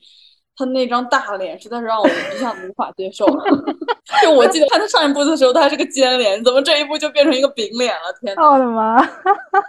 也有可能跟那个妆造有关吧？古装没有没有，他在《欢迎光临》里面是个饼脸。哦，对对对，是的，是的，是的，是的。疫情期间没什么戏，在家过得太好了。河豚呢？没有我喜欢的男演员，也没有我喜欢的女演员，除了柳岩比较喜欢，所以就磕不起来，有点那个感觉。我也没有。怎么磕过 CP，或者是说把角色 CP 跟真人 CP 的界限直接弄混淆。但是在《梦华录》里头，我倒是觉得刘亦菲跟陈晓他们的那个适配度还是可以的，就你能够看出两个人是有一点火花的，至少是说神仙姐姐这一次在演一些比较就是亲密的一些戏份的时候，尤其是跟陈晓跟那个。周舍一个对比之下，你能够看到他不是被强迫的。哦，明白。就尤其他之前跟宋承宪的那段恋情，你就感觉两个人是不认识的，那段恋情也是莫名其妙的。我感觉跟神仙姐姐本身气质也有关系，包括跟她阅历也有关系。她可能真的是，嗯，被保护的太好了。她其实身上其实没有很多的所谓的作为人的生活的痕迹，就怪不得别人也很吃她所谓的神仙姐姐这个 title，也是因为她身上的生活的阅历的痕迹太少了，以至于很空洞，会演起来。就很多角色看起来可能就是所谓的花瓶的角色，但是他在这部戏当中，可能因为他也有一定的阅历的沉积，嗯，所以已经不像他未成年的时候演的那些剧那么的标签化跟呆板了。其实这个也说到，你看像陈晓跟刘亦菲，好像都是八七年的嘛，三十五岁了，然后。演这样一个古偶，但是还是被很多人觉得是天花板。就是演员他的随着自身的这样的一个成长阅历的一个提升，其实也是跟他的角色互配上可以是有一些更大的空间的。就不是说演偶像剧就一定是要年轻的、幼齿化的那种。因为其实恋爱的这个东西，各个年龄段其实都有需求。我觉得他现在能够这么成功，也有一个原因是他真的有一点就是在做一些成人化的这种古偶的一个进阶，是这方面做的挺好，我感觉。而且其实现代人，我感觉视觉年龄就是对年龄的这个视觉上的感觉，好像还有一点停留在过去，就总觉得啊，是不是三十多岁的人长得就不合适偶像剧什么？但其实现在正当年的二十左右的小朋友就。就太像小朋友了，就没有成年人那个那个劲儿，反而是其实要三十以上，然后就是内心丰富一点的人才能演出那种情感，他们对情感可能也有了更多的理解了吧。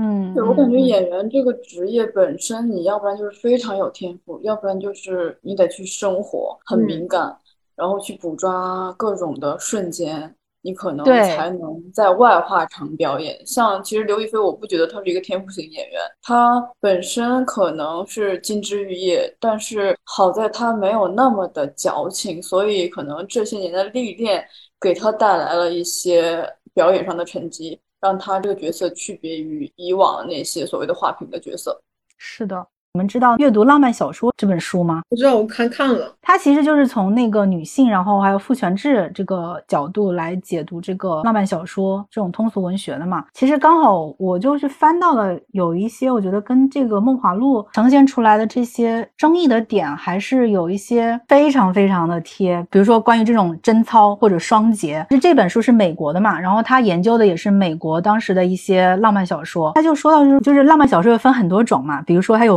福。音类的，然后有励志类的，然后有情色类的，然后哥特式的，就是他就说，一九八零年代的这种情色小说开始的时候，也是干劲十足的，想要为女性的情欲证明，就是说表现女性也是有情欲的，也是非常正常的，进而质疑将女性跟贞操还有童贞画上等号的这个观念。但是他仍然是会将爱情作为这种发生性爱行为的一个动机。然后另外一个就是有一个非常大卖卖了几亿本的那种，就是一个叫做《和林诱惑》丛书的一个出版社有一个编辑指南，然后它有这样的几点，就是是特别强调过的，就是说这些书里头关于当代女性的一些生活的这种欢爱场景，它的前提是一定要处理的高雅。另外就是说。两个人一定是要处于明显的恋爱之中，而且是在两个人热恋之中发生的这种事情，就是你会发现古今中外 对于这块是相通的，这点就有点可怕了。是这个，我当时看的时候也思考过这个问题，就是说，因为他们没有说什么儒家思想这种影响，所以说他们这种贞洁的这个概念，其实可能是不是就是女性有或者是保保守思想引导？因为那当时美国也也挺保守的嘛，思想，嗯，是基督教里面也是有很多很保守的一面的，所以我在想，这是一种说宗教或者是文化的影响，还是说女性其实本身就是对这种稳定的情感是有一种基因里面的渴求？嗯，就是这种双节代表着说你没有过往的一些情感纠扯，然后所以也不会受到外界的影响。我们彼此就是彼此的命中注定的唯一，所以是咱 可以切这样一些女性的嗨点嘛。因为我记得当时其实这些小就是市场销量是非常好，所以说超级好，对它应该是切中了。很多人的一个嗨点，它这个里头也还有说到一个关于这种浪漫小说的这种，就是呃文类的一些，就是尤其是情色类的，就是浪漫小说，它的那种博心跟这种更引人注目的这样的一些女性的情欲，它的最佳的实现的方式仍然是情色和鸣、白头偕老的一夫一妻的亲密关系。而且，就是即使是那些最具革新性的新浪漫小说，它也仍然是将女性的欲望跟异性恋，因为异性恋是被构建为唯一的一个自然的性的结合，是捆绑在一起的，并且仍然是把父权制的这种婚姻描述为实现成熟女性主体性的最终道路。就是你看，在《梦华录》里头，最终也是不管是赵盼儿也好，孙三娘也好，还是宋引章也好，他们三个都是想要凤冠霞帔、明媒正娶，他们的最终的一个幸福的结尾，也是有一段美满的婚姻。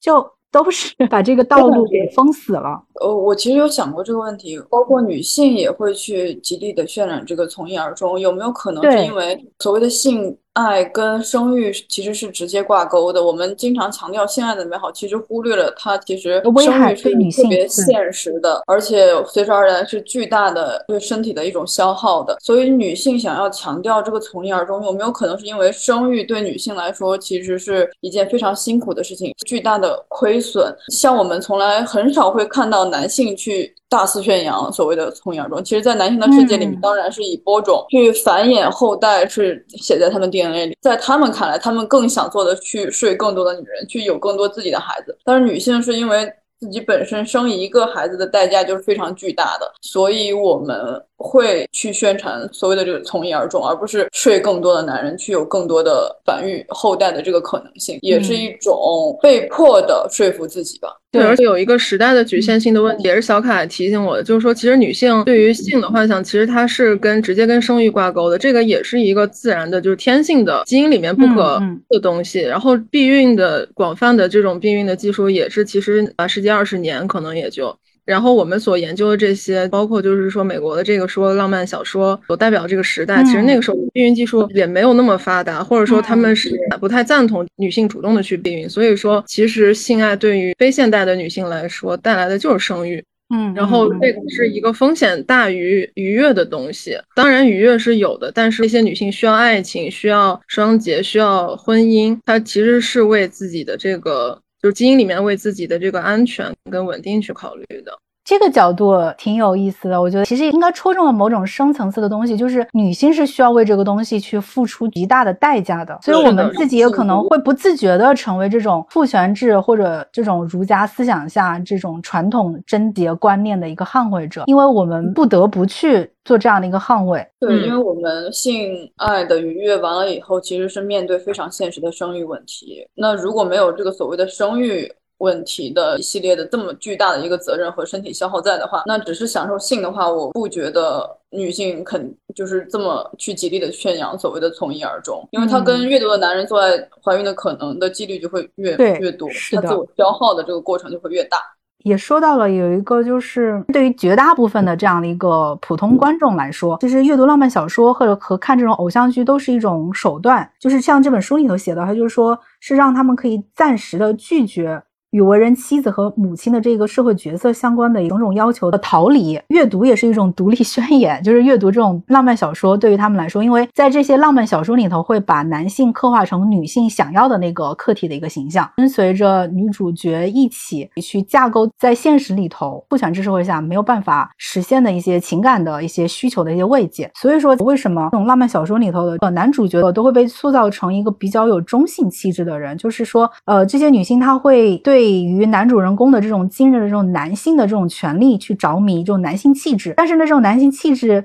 又表现出来了，在现实社会中绝大多数男性不会存在的这种温柔体贴的这样一个特质。女性想要的这样的一个完美的男性形象是在他们的幻想中，但是是这一点又是在现实中是没有办法得到的。我当时看到这儿也觉得，真的这是一个无解的问题，因为其实你看，像美国还是中国，就是男性跟女性分别受到的是完全不一样的教育。性的教育就是说是要摒弃这些所谓的女性气质的，据来其实可能是自带的，但是他们在成长过程中不断的被阉割这些细腻的，然后体贴的，包括其实你看，像那时候美国的主妇是这样一些浪漫小说的一个最大的阅读群体嘛。首先经济啊，社会地位一定是非常好的，像这样的男性，他从小一定是那种就是狼性训练出来的人，才能达到这样的一个是吧社会成就。那这样的男性，他更加的不会去，就是更难以吧，也不能那么绝对，更难以拥有那样一些温柔的品质，或者说去妻子的一些精神需求，就是。回到《梦华录》，关于顾千帆的这个设置，我记得好像之前有人说到一个点，呃，就把这个火眼落，然后 强调了无数遍，然后后面都已经听得有点反胃了。但是呢，他对于赵盼儿又是那种真的是太温存，然后太体贴、太完美的一个形象了。就是这个人设是不是也存在一定的分裂？然后这个分裂之所以存在。也是因为在女性观众的这些幻想之中，这个人才是存在的，在现实生活中他是没有办法存在的。对，所以我就感觉这种古偶跟韩剧就是女性的黄片跟春药。对，里面不是还有一个霸总一样的男一和一个温柔体贴的男二，就是 对，一定是要结合着的。霸总跟奶狗这种极限双标，直接把这俩人合二为一了，就在别人面前是霸总，又狼又奶。对，你看连贯了这么久，中外通用的这样的一些男性的理想形象，你就能够看出来现实是多么的惨烈。就是，也是这个书里头他有写到的一个，就是说这种浪漫小说之所以描绘了这种平和稳定还有安逸，就是因为现实中存在着争吵不定和困苦。浪漫小说它其实。揭示了一种事实之中的一种深层次的一种讽刺，就是说一些女性她承受着父权制婚姻没有办法去满足的一些她的需求。但是它又转向了一个仪式性的重述了这一需求形成过程的故事，就是说我们在阅读这些浪漫小说也好，或者观看这些偶像剧也好，其实它也是在再现了这样的一个整个的文化之下大背景之下，就是更加坚定了我们要去依附于这种父权文化，还是说也可能会让一部分人从中能够去拥有他们一些全新意义的一些力量和或者独立。就是它会有两方面的一个作用，一个是好一点的作用，因为我们带着这样的一些一些思考，然后我我在看的时候，我可能会觉得它是一些讽刺，或者说我会跳出来看那些点。但是可能其他没有接受到这样一些思想去启蒙的，或者是说呃，他整个是在非常接受父权的这一套潜移默化的一个影响的，他又会在通过观看这些剧集也好，去阅读这些小说也好，又会会在不断的巩固这样的一个思想。所以这个我好像之前看过一另外一篇文章，也是说，其实有时候人阅读同样的东西，但其实可能他们生发出来的那个观后感是可能会截然相反，跟人的天性也有一部分关系，包括他愿意去认同怎样的一个价值观也是有关系的。因为我感觉其实有很多思潮，所有人都会接受很多百花齐放的思想，但是他一定会选择一个就是他自己愿意接受的思想，然后不断的去固化。然后刚好这里还有一段，我觉得跟这个就是我们刚才说到的整个剧集，就《梦华录》呈现出来的这种割裂感，真的是我觉得完全就是在说他的。就是他说，作为这种新兴意识形态的女权主义和作为老套文类的浪漫小说之间的冲突，催生了三种类型的矛盾：一个是叙事上的不连贯，对刚才我们说了很多了；布局上的不协调，然后以及写实主义对话中的不一致。嗯，你不就是就是说的这个吗？对，它就是各种拧巴，它是一个缩影跟代表。但是你想，这本书是八四年出的，三十多年以后的今天，我们的这样的一部一部大热剧集，反映出来的问题还是一模一样。我感觉这种父权制思想啊会一直存在，可能三百年以后也是类似的。嗯，那不可能被撼动的，只能说有一小块松动了。但是这个松动也是上面想让你松动多少，你才能够松动多少。对，就包括他有，但凡一点点讨论的声音就会被压盖下去，你就知道舆论是不允许被讨论这些东西的。聊的好伤感，怎么有一种无解 的感觉？虚无走向了虚无哟，真的就是走向虚无了。我其实之前还想，就是他们说中国没有女性主义，然后中国女人的地位是毛主席一句“女人能扛半边天”以后 才有，我就觉得特别讽刺，为什么要被一个男性说啊，你女性可以扛起半边天，你女性从此才受到了认可地位呢？这件事情本身就是一个极大的讽刺。对啊，你要不一个有权威的男性承认你有地位，然后所以社会才给了你一些所谓的人的权利，我觉得挺可悲的。而且那个权利也是一个虚无的权利，而不是真正的说你获得了多少，而是说你现在缺人干活，你赶紧去吧。空气里写满了虚无，全是点点点点点，你知道吗？反正我觉得《梦华录》能够引起这么大的争议，挺好的。就是你争的越多，你才变得越明。有一句话说的很对的，就是正因为你越缺什么，你才越在意什么，你才喊的那么大声。其实所有的人都知道，我们对一个古偶去做这样的一些批评，或者是说让它承载不应该承载的东西。是没有必要的，然后也是没有意义的。但其实它的意义也恰恰在此。不管是因为主创团队啊，还是因为他要宣传东西，还是因为神仙姐姐的加入，我们都会去看这个片子，证明本身已经比那些连看都不看的片子要多一些水花，至少是一件可以看得到的作品。不管说它反女权也好，还是说亲妹权利也好，我觉得其实这些多多少少在每个人的心中都存在着。嗯，只是说。我们这些就是女性主义者，我们要去反抗它，是因为我们知道我们心中其实还有它的残余，我们才要更大声的去把这些东西喊出来，能够从中剔除出来。有一个好像有，一个朋友，他之前给那个读 Sir 写了一篇文章，我就觉得有一句话说的挺好的，就是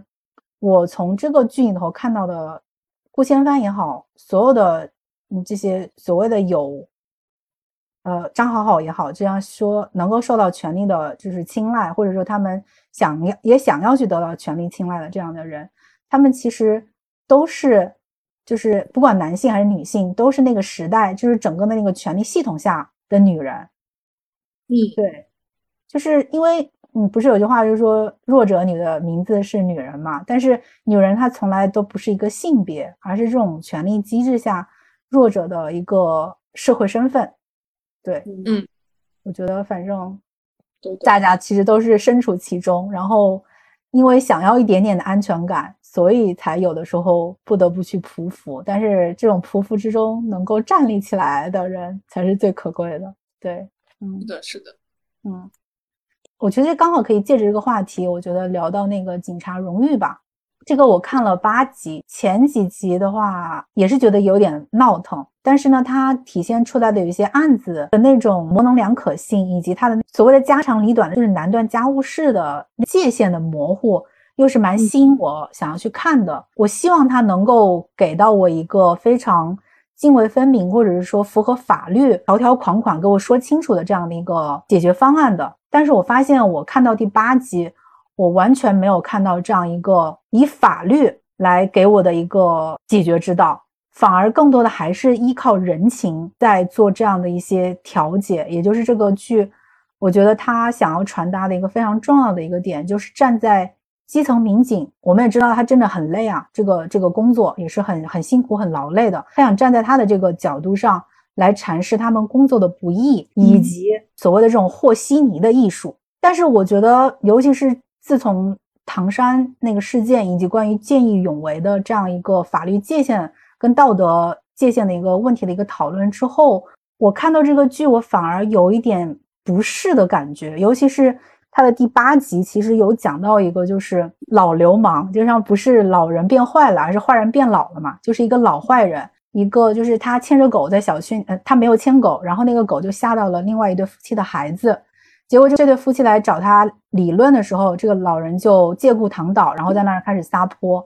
然后这个里头其实也说到了一个关于就是这种就是邻里之间所谓，如果我一旦遭到了你的这种挑衅跟这种正当防卫之间，他也点到了这一个点。但是呢，他最后的一个处理方法还是通过就是两边说服，然后反而是那个我站你的那一方，然后被不站你的那一方。就各种打击报复之后达成的一一个协调的一个结果。因为我也是刚看了第八集嘛，我对这一段也是感觉非常有感触。咱们其实都很像那个杨树，在这个剧里而被当成一个 nerd 的存在，就是天天没事儿就讲什么大道理，好像是要被当成一个被教育的形象。就是也是第八集里面那个杨树就问他那个师傅嘛，说是这个东西难道不应该就是谁谁是对的谁是错的，就是应该是一个很明显的事情嘛？然后他师傅就说。咱们不用管谁对谁错，把矛盾平息了就行。就这句话让我很难受。这句话是这么说的，我还特意把那个台词都弄出来了，因为我跟那个看的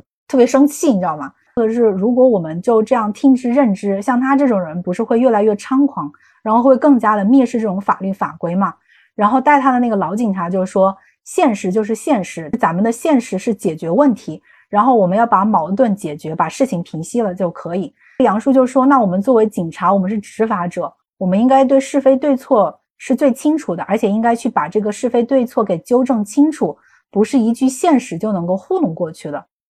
其实这句话说的是很好的，但是结果这个老警察来了一句说。可是像刚才那种情况，你不糊弄，你一直讲道理是没有用的，要他分轻重缓急。但其实这个不是轻重缓急能够来表达的，这是法律界限的问题啊。对，所以我就感觉他就像你说，他可能想传达的是一些，比如说基层人的不容易，或者说他其实走的是一个轻喜剧向的，就是他也没有想挖很深的这种社会面的东西。但是他不由自主的选择的这些题材，包括是这些事件，你就很难不去思考这些问题，因为这些。其实就是问题，对。但是好像总是就像这个老警官说的一样，这就是现实，就一句现实就给你噎的没话说了。就是我前两天刚看了一个新闻，也是可能让我比较气愤的，是因为那个新闻里面是一个女孩，然后她就是戴着口罩，然后拿着身份证，就是说实名去举报一个性侵她的一个。比较有权势的中年男，然后他提供了就是这个女孩在报警的时候跟警察的一个对话的录音，就是警察说的话跟这个咱们这剧里面的正面形象这老警官说的话一模一样。警察一直让这女孩给那个老男人道歉嘛，然后女孩就说明明这个事情我就是一个百分百的受害者，这女孩要的就是他给我道歉，就是因为他错了。然后女孩都没有说的更狠，说是我要他判多少年什么之类的。然后警察只就是说你不要管谁纠结谁对谁错。就是对，是的，这就是现实，真的就像他说的一样，这就是现实，真的就是发生在我们身边的真实的情况。就是说，这些人也是基层处理的民警，然后他们也确实是这样说话的，就是他们在处理所有的事情上，全部都是用这样一个方式。所以我就在思考，也许在处理某一些事情上。这个方式可行的，因为有一些事情确实是讲不清楚，就像比如说它里面举的很多那种，就可能是不是刑事案件，呃，确实是可以用情理，然后用和稀泥的艺术去化解。那但是也要分情况吧。但是我就感觉好像他们并没有分得很清楚，就是说所有的事情都是说我们先平息了再说，就大家只要不去纠结谁对谁错，只要这个矛盾消失了就可以了。不管是说你把这口气憋回去也好，还是说，比如说思想被扭转了也好，先别吵了，别打了，然后这就是说，就是他们要做的主要的工作。感觉好像他是在宣传这样的一个观点。哎呀，我说不上来的感觉。他真的就是把这个当做一个主旨在做宣传。你这样的一个处理方式没有问题，因为本来中国就是一个人情社会嘛，对吧？很多事情的确就是公说公有理，婆说婆有理。但是像第八集里头这两个案件，明眼人一看，而且其实剧作方他就知道谁对谁错，但是他还是以这样的一个形式去呈现，我可能就会怀疑他的这个创作的出发点。嗯嗯。当然，它是主旋律没有问题啊，我们也很能够去体会他们这种基层民警的不易，尤其是看了那个是《守护解放西》那个综艺之后，你会觉得就是这些民警的基层民警的一些生活也是挺挺无奈的，然后也是充满了各种鸡飞狗跳。从他选取的这两个案子，尤其是又跟现在这个唐山事件又比较结合着来看的时候，我觉得会让身为普通人就老百姓的我来说，我就是个人的观众来说。是会有更大的不安全感的，因为剧集里头呈现出来这些警察都是好人，而且他也有处理这些事情的能力。但如果我换一个警察呢？他还有这样的一个做事的艺术，以及他为人民服务的这样的一个出发点吗？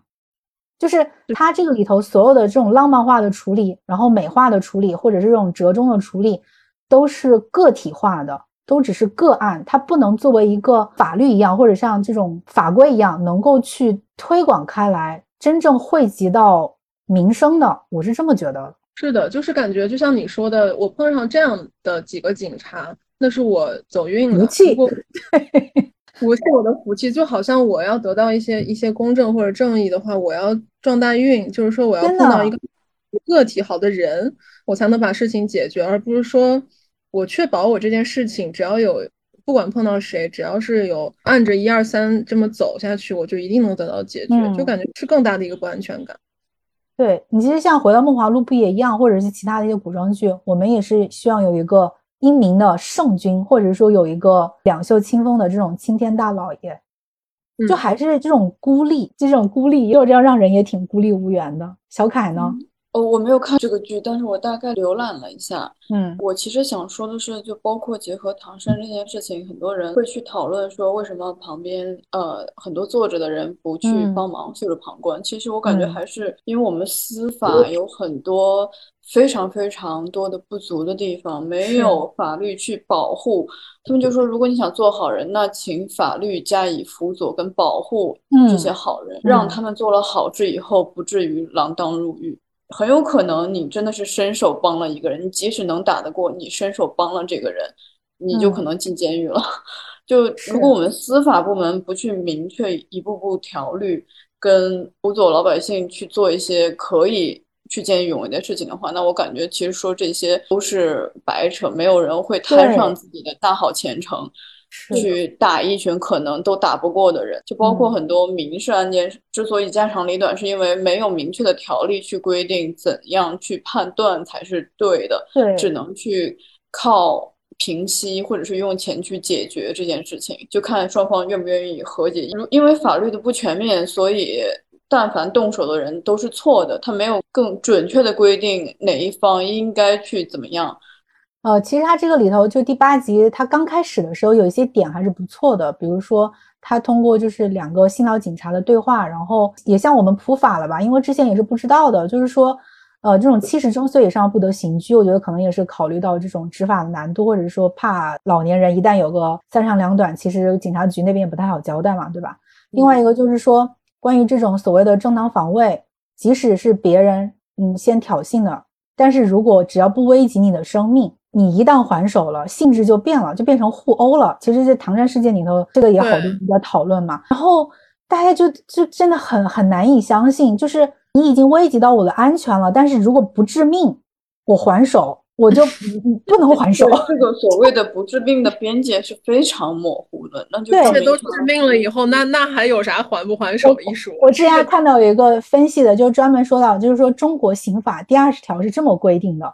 对正在进行行凶、杀人、抢劫、强奸、绑架以及其他严重危及人身安全的暴力罪行，采取防卫行为，造成不法侵害人伤亡的，不属于防卫过当，不负刑事责任。但是，就像刚刚小凯说到的，除了比较明确什么行凶杀人啊、什么抢劫这些其他严重危及人身安全的暴力犯罪，那这个界定的标准就太不清晰了。有一个人就做了一个假定，说如果你被别人打了一巴掌，你这个还击算不算正当防卫？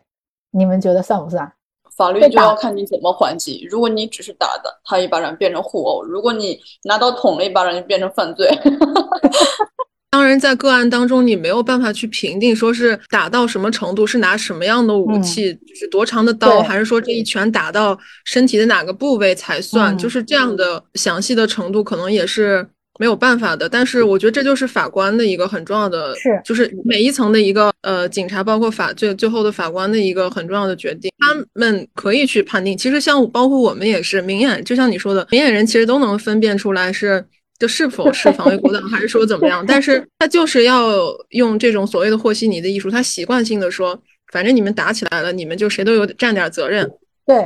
以这样的方式去处理，就是他不想去界定说是谁是强谁是弱，就是即使在强弱和受害和被害之间已经很明确的情况下，他都不想去做这样的判断。我觉得这一点还我不知道他们是出于一种责任的逃避，还是说哦，我看到的有一个解释是说，这种判断的界定其实也刚才小凯有大概也提到，就是他其实是不考虑前因后果的，就是他不会考虑是谁先动的手。而是谁受的伤最重，谁有理；谁哭的最凶，谁有理。对，或者你直接躺倒，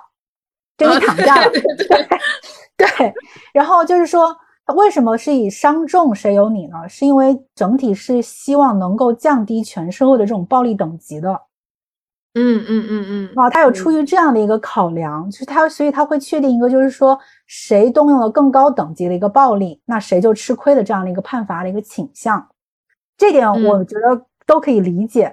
但是在有一些非常非常明确的这种前因后果，的一个前提的情况下，只要我觉得不是非常重，比如说我打你打了我一巴掌，还骂骂咧咧的，那我打你一巴掌，那我算是正当防卫啊。我觉得在我来说，我应该算是正当防卫，但是在在法律这边来判断，它就不属于正当防卫，属于互殴。那 对，真的。就是这个这个这口气，没办法验，很多是欠缺的。就包括我，我还是想聊一下唐山的这个。我就感觉很多人，嗯，不是还是指责那些人嘛。我就看到一个网友说，那如果我打人了，我可能要不然就是蹲到监狱，要不然就是火葬场，这两个我哪个都不想选，所以我选择了袖手旁观。我感觉真的没有问题。设身处地的想一下，我可能也不会去帮忙。就如果法律没有给群众足以。强的安慰跟辅佐的话，那大家去袖手旁观其实是不过分的，我觉得。那如果我我就在幻想，如果把就是唐山这个事件发生在现实中，能引起我们这么多人的愤怒，还有不安定，还有讨论。但是我就在想，如果把这个当成就是警察荣誉当中的其中一个案件，它完全我们可能就觉得它只是像这剧集里面的任何一个案件一样。哦，也就只只只不过是一个说不清的一个事情。其实警察荣誉里面的很多问题放到现实中，可能其实是一个蛮严重的问题。但是它就会在剧集里面整体弱化这样的一个倾向，就是说他只会拍摄一些。每次我看他其实又有点公式化嘛，就是大家吵来吵去，然后好像没有引起一个很大的流血事件或者怎么样，然后就是警察在那边自在私下讨论。师傅跟徒弟之间的一些思想的对撞，然后后来这件事不知道怎么就哎突然就好了，就一切都解决了。然后 peace and love，就是你看不到中间的整个的这个过程，但是中间这个过程在现实中是我们最重要的，要去现实的去体验的，是去去感受到的。所以我觉得这一点让我的就是越想越觉得很不舒服。是的，他那个解决方案才是最珍贵、最重要、最需要呈现出来的，但是恰恰这一块他没有呈现。是的，是的，就感觉他一直其实是在回避这件事情，完全就是回避嘛。然后浪漫化处理都一样，就还是回回到了古偶套路。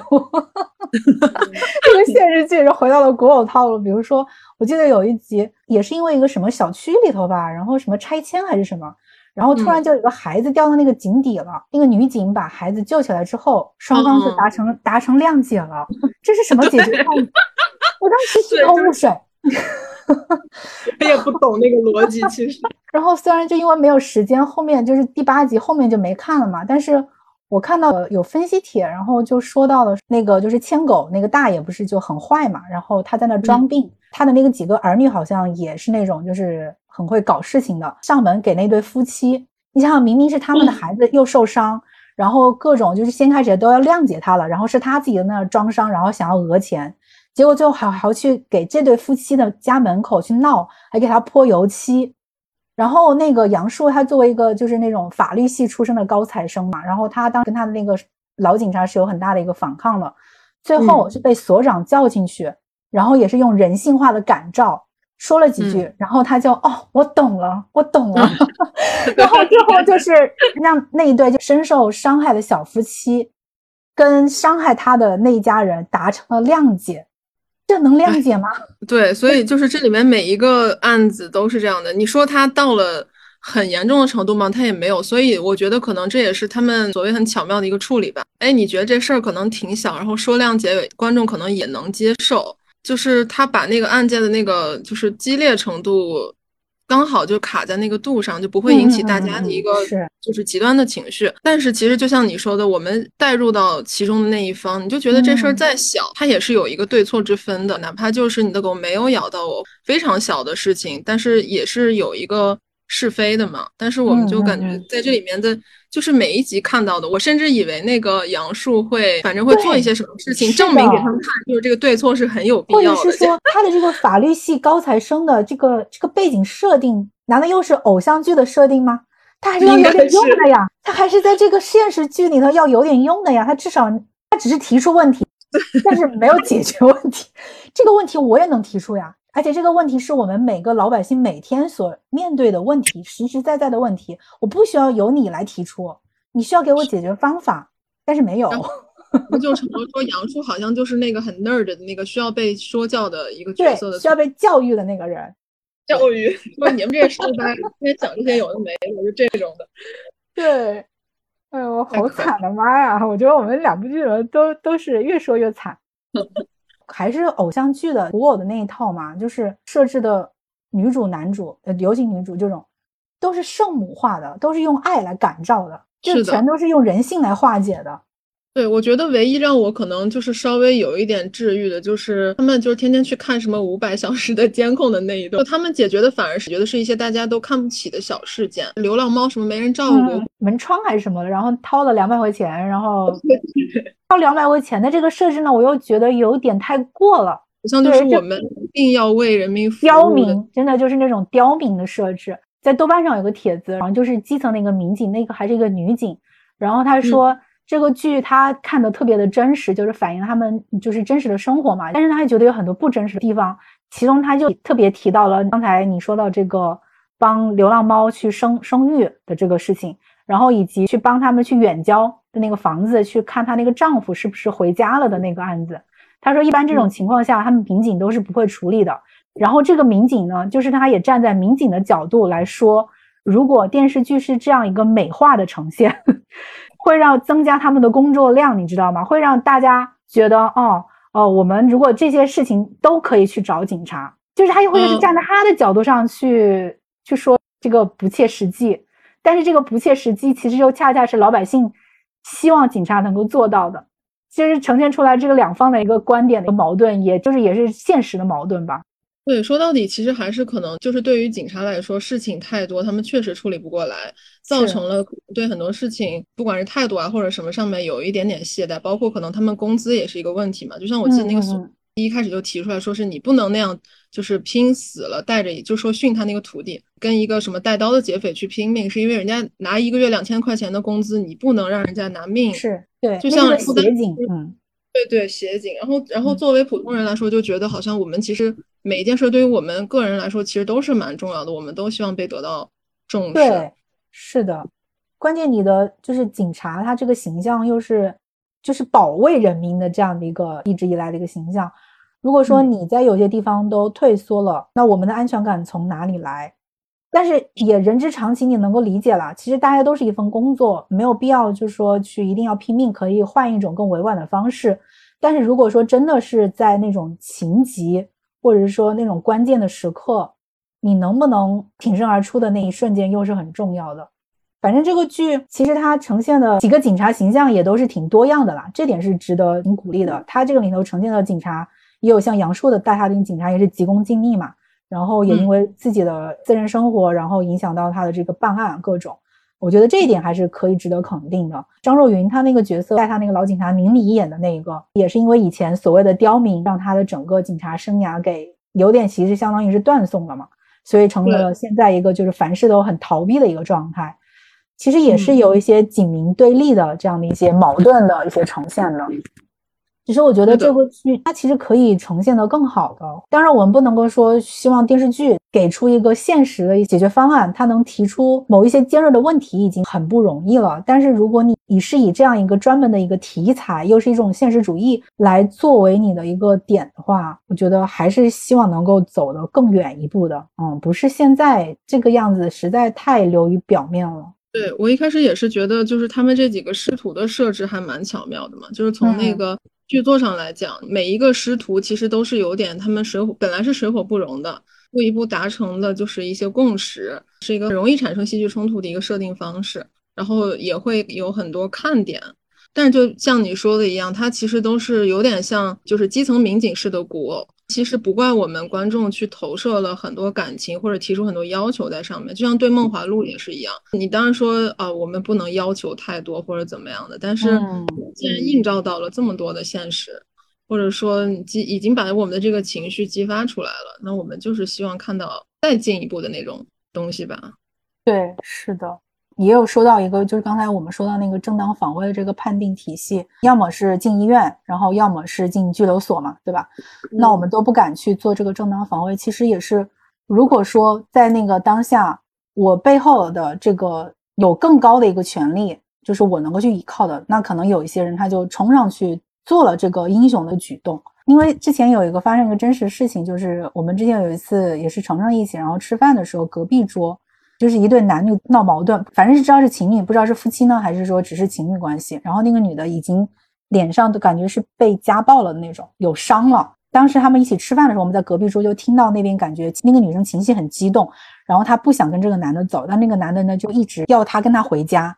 然后这个男性还有另外一个友人在一起，就一直僵持不下，而且那个女生感觉已经有点前言不搭后语，就是情绪已经处在一个失控的状况，然后当时皇上就报警了，你知道警察来了之后，觉得这是内部矛盾。你知道吗？嗯，就说他们不太好介入。我们也是女性报的警，而且当时也是在那个餐厅里头，是那个女性的那个服务员帮助我们一起在说这件事情，就跟警察说。警察一来了，其实是不想管的。最后是这个当事人的女性，因为她本身脸上就有伤，然后情绪很激动，最后那些警察才把他们两个都带回到了派出所的，不然可能当时直接他们就转身走掉了。但是很复杂。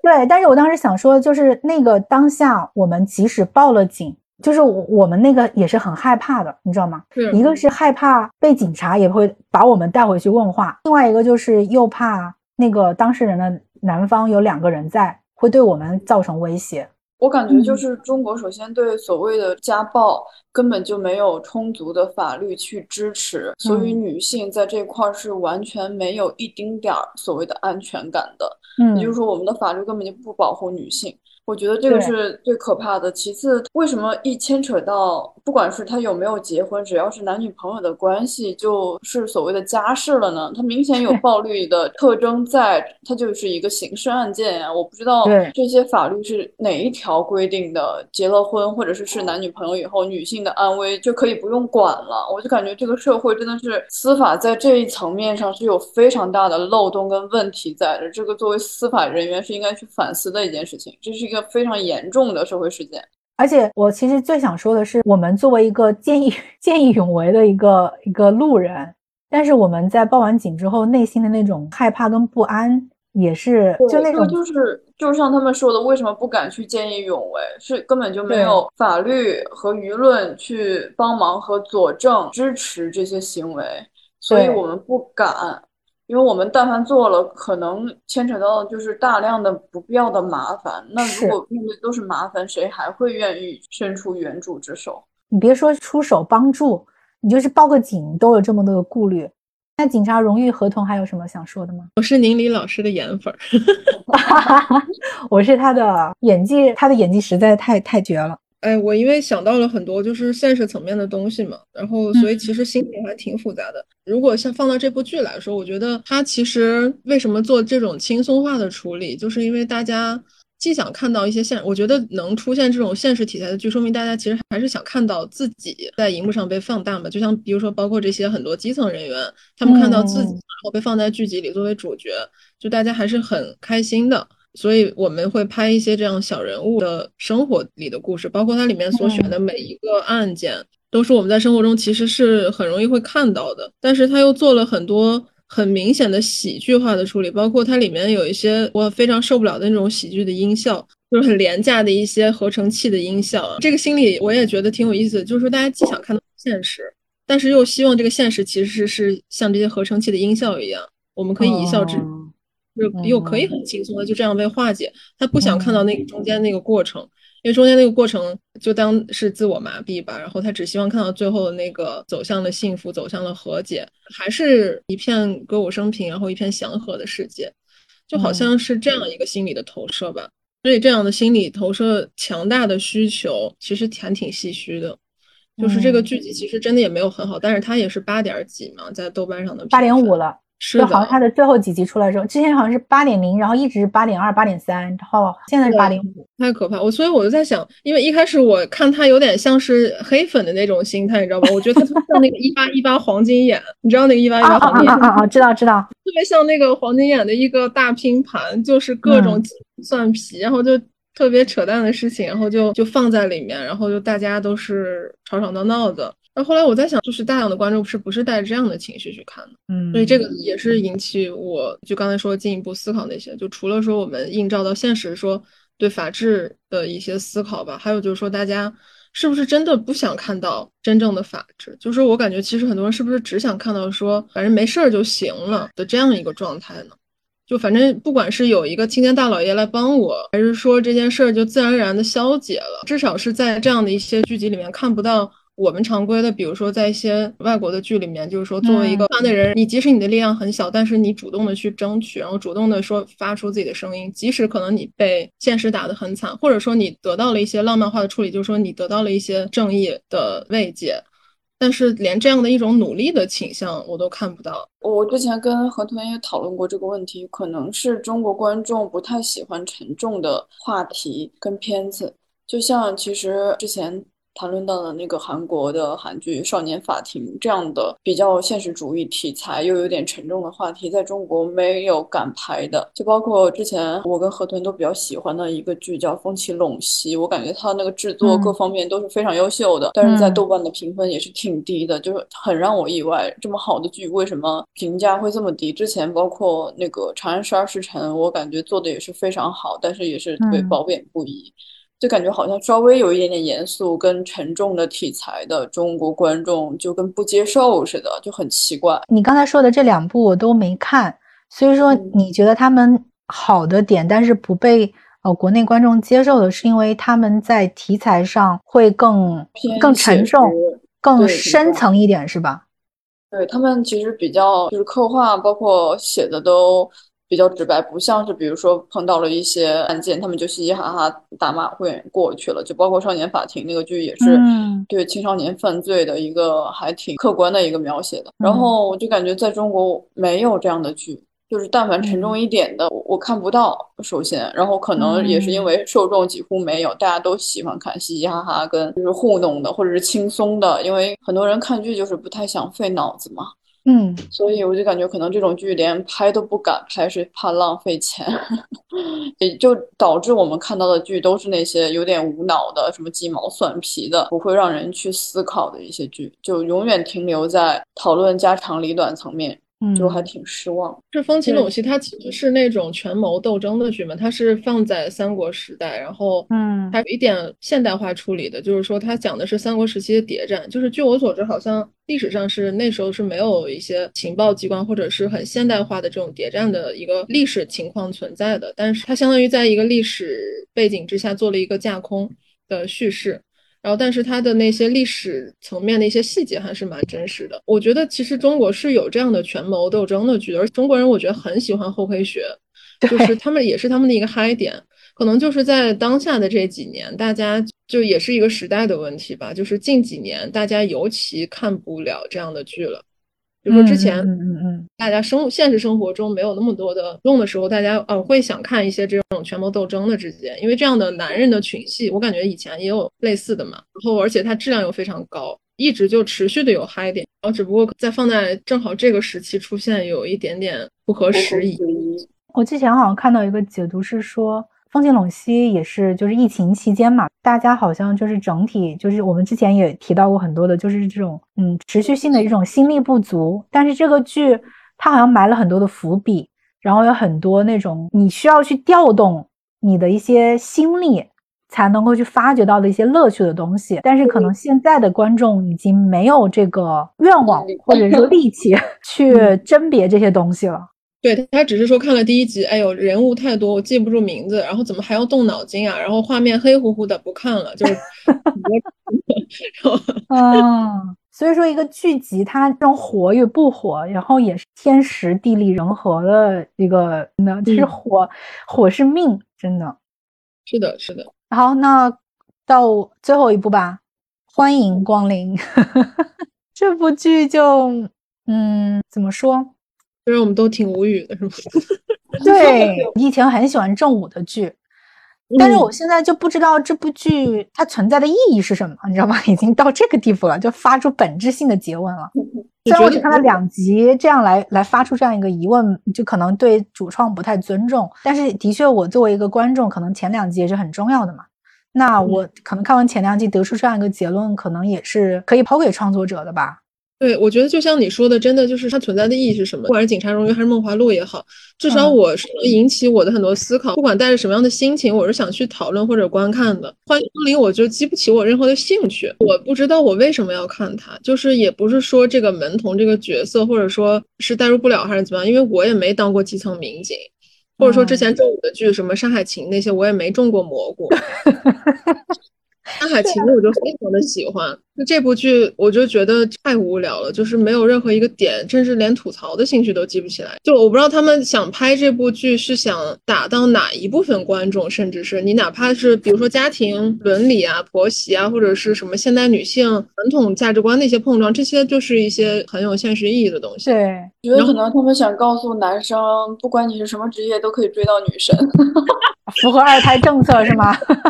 对，我天呐，我真是挺无语的。它里面那个黄轩那个设定跟那个空姐那个设定，就一定要让人家够着女神这一点，我就觉得还挺魔幻的。而且他去追女神的那个，因为我没看剧集，我只看了那些截取的片段，我就觉得只有油腻跟不适，就有一种嗯，怎么样都要去结婚，所有的目的就是为了这一天结婚，然后买房，在北京安家立命。我就觉得好像我们只能拍这些了吗？我们是巨资，然后找来的都是卡司，为什么一定要拍一种结婚生孩子的剧？哎，我真的是受够了！中国人对这个繁衍的欲望简直是大于天。对，婚姻教就是婚姻是不可撼动的一个宗教。对，婚姻崇拜绝了。其实我觉得，嗯，不管男低女高也好，或者屌丝追女神这些。其实是非常感觉已经有点上个世纪的这种设定了，倒也不是说这种设定不好，或者是说我们都需要是女低男高像古偶那样，而是说就是从剧集里头可能它呈现出来的这样一个，而且是从黄轩的这个视角发去追寻他，比如说看到第二集他要辞职要走了嘛，但是最后发现女神在，他就不走了，是什么给了他勇气，觉得他一定放弃了事业还能追到女神呢？哦，这个就我觉得比《警察荣誉》和《梦华录》都浪漫主义，真的真的，它的这个设定嘛，就刚好，比如说刚才我们说到的《梦华录》，其实《梦华录》它更确定的其实是双强的一个设置嘛，就是赵胖也是各种能力都很强，然后蹴鞠都能玩得过池衙内，专门玩的光了的都能玩过他。你会发现，不管是古代的偶像剧，还是这种现代的都市剧，都会去打这种阶层冲突。其实从这个里头看出，这种阶层冲突也是中国社会以及剧集以来一直以来的。一个非常核心的一个要点，只是说偶像剧因为它是造梦的嘛，所以说它可能会通过这种阶层去打断它的这个藩篱，然后来制造这种梦幻的感觉，然后给你一颗糖。但是这种都市剧，如果你又想以现现实向来操作的话，它的这个去打破这种阶层冲突的这个点，你需要立得更住，你才能够吸引到观众群。虽然我们没看后面，但是感觉就是除了他去硬追之外，或者是说暖男这种形象，好像还先搞定丈母娘，再搞定他的那个女友。除了这些之外，就没有其他的一些比较建设性的东西了。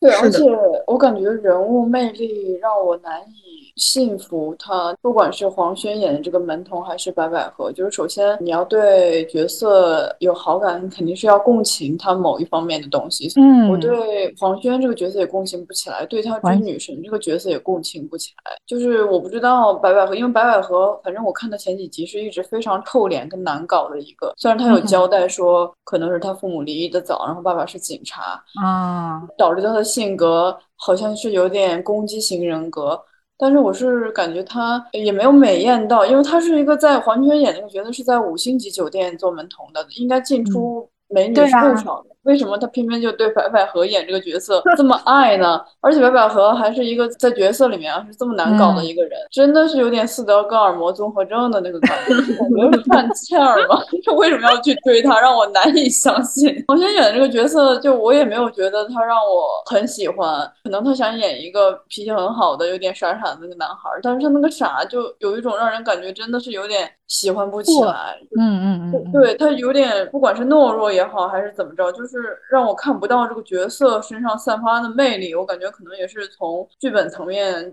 就有问题的。也不是说这个是根据《失恋三十三天》的那个编剧鲍晶晶他的一个小说改的嘛？然后这个小说是一五年出的，你想想现在七年过去了，然后书里头好像那个设定是一二年，就更早，十年前了。所以你想想，就是 尤其近些年来这种女性观众的这种整体的，对吧？意识以及电视口味的一个转变。就已经是过时的了，我就能说很多东西。对，或者是说你至少要在这个过时的小说里面，你加入一些新的思考也可以。不是说照搬那样一个当时当刻的一种，因为就像你说的，这个设定真的整体都很陈旧，包括他们所整体散发出来一种气息。我说真的，整体的那个气，我我没有办法相信。我当我知道他是李雪指导的时候，我觉得他还是去找就是男人的那种证据吧。我感觉它里面的有一些对话，因为它是三个男生一起住嘛，然后它里面的对话有点开玩笑啊，有一点说一些俏皮话，有点北京青年的那个感觉。但是北京青年都已经是大十几年前之前的电视剧了，我的天呐，它到二零二二年还是延续那个风格，已经非常不讨巧了。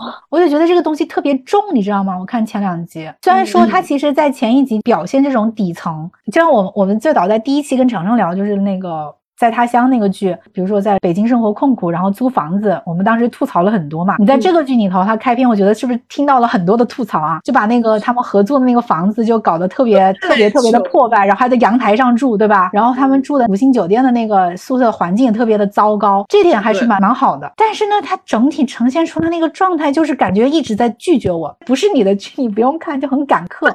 然后他整整体真的特别。陈旧，陈旧带来的沉重，就完全看不进去，我还是快进着看的。你像那个《梦华录》的，就从第五集还是第六集，因为我觉得有点不耐烦了嘛，有些点。但是当我一点二倍速或者一点五倍速的时候，我发现会很奇怪，因为它那个节奏还是……哦，这也说到，就《梦华录》有一个比较慢节奏这一点，我也是蛮喜欢的，因为其实也是比较。古风古韵的那种感觉嘛，他那个慢也不是说故意拖得很慢，他就是那种古人的那种生活节奏或者他说话的节奏，他就是需要这样子的。你一旦把它倍速了之后，给我感觉很奇怪。所以我看《梦华录》，虽然我后面也有很多诟病的地方，但我一直都没有倍速。但是看这个一点五倍速、两倍速我都不够，所以我四倍速看了，我直接。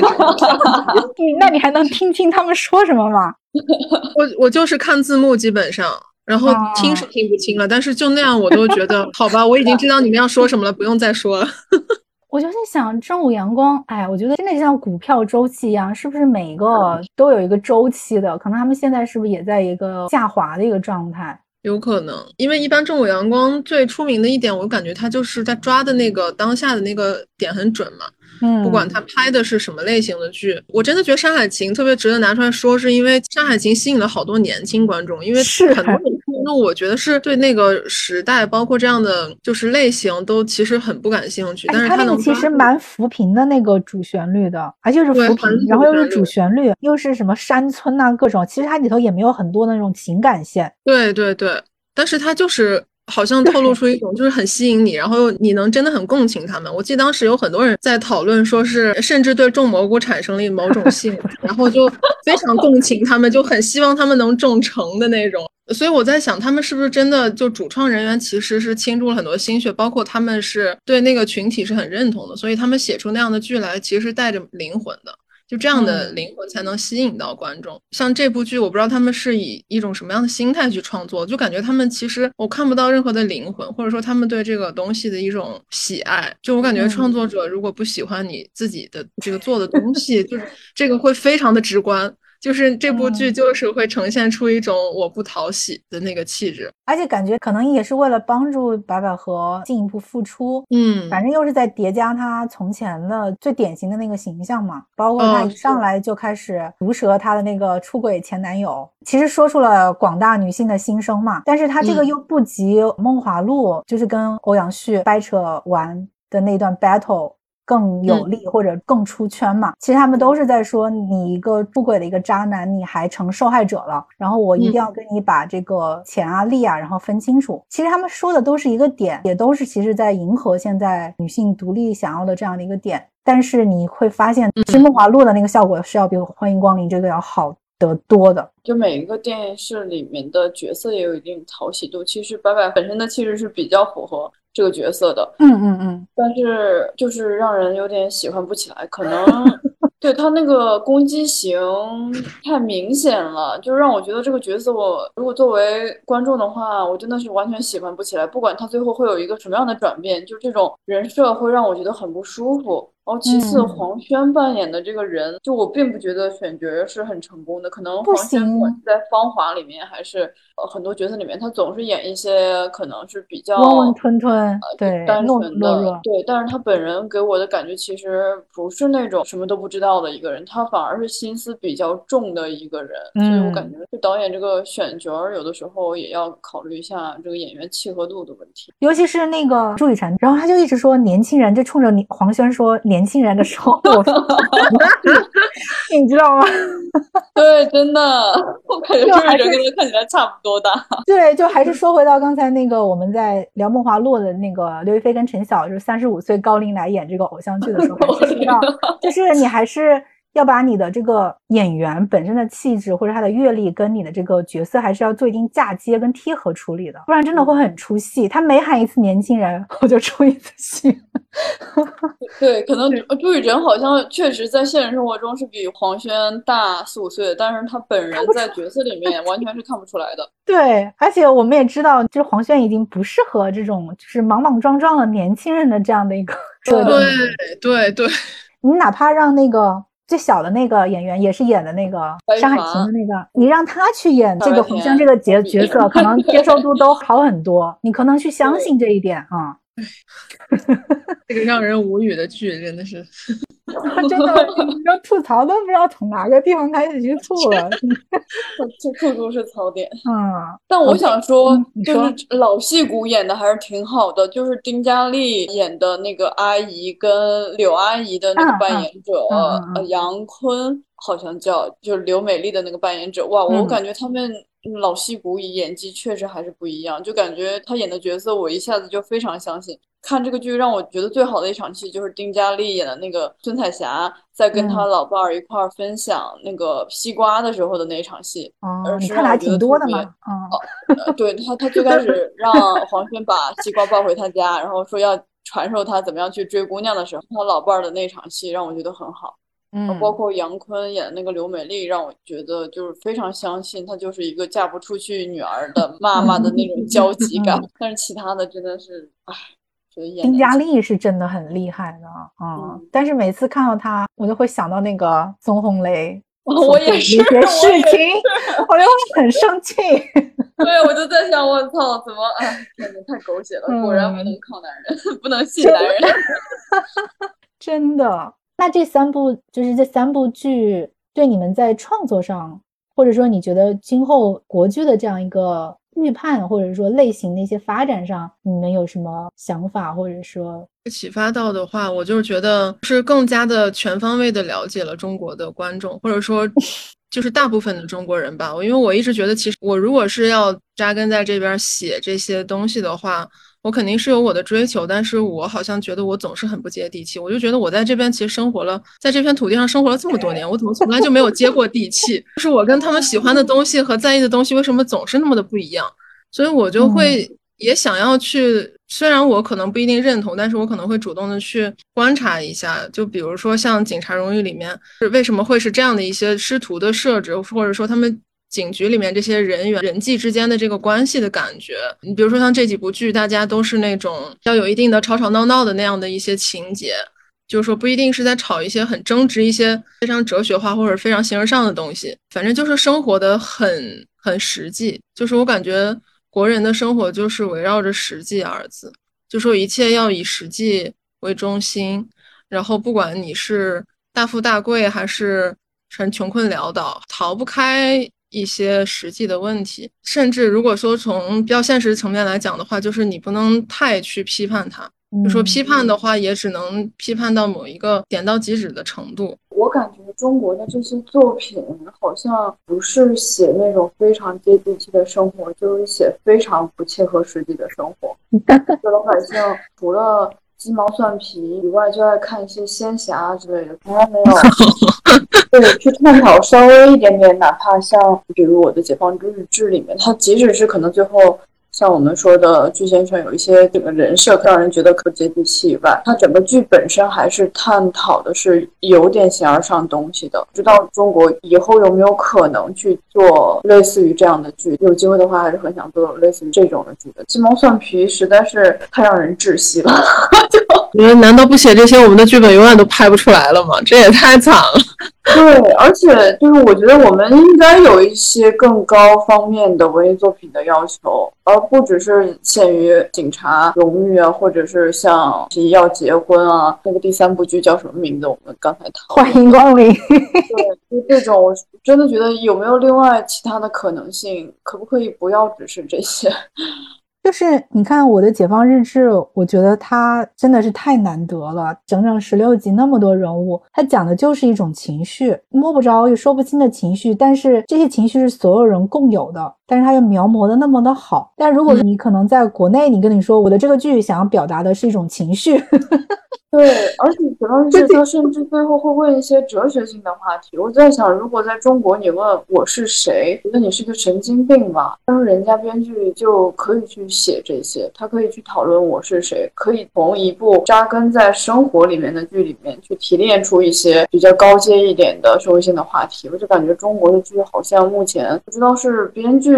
没有往这方面想过，还是制作人根本就不会考虑这方面的题材。我感觉好像大家就是在互相猜。编剧，我觉得也有很多创作者应该像是我们一样的，是想要去思考性的东西的。但制作人就会告诉你啊，我猜观众不爱看，然后所以就不会发展这样的作品。然后观众也是，你喂我什么我就吃什么。观众也逐渐的内化跟认同，说我就爱看这些。你给我那些高大上的，我吸收不了。他就是自我认同，然后就互相互相的在固化这样一种氛围吧。但是你从《梦华录》这次的爆火，尤其是我刚才就是小凯也提到他很喜欢的几个点，就是服化道以及他的这样一些精心的一些制作以及选角的用心程度，大众是知道什么是好，什么是坏的。而且他之所以这么高的评分，也是因为是一种报复性的打分嘛。我觉得我追《梦华录》有一个比较大的一个感觉，就是有点像小时候看一个电视连续剧，就是你会守着它去更新的那样一个状态。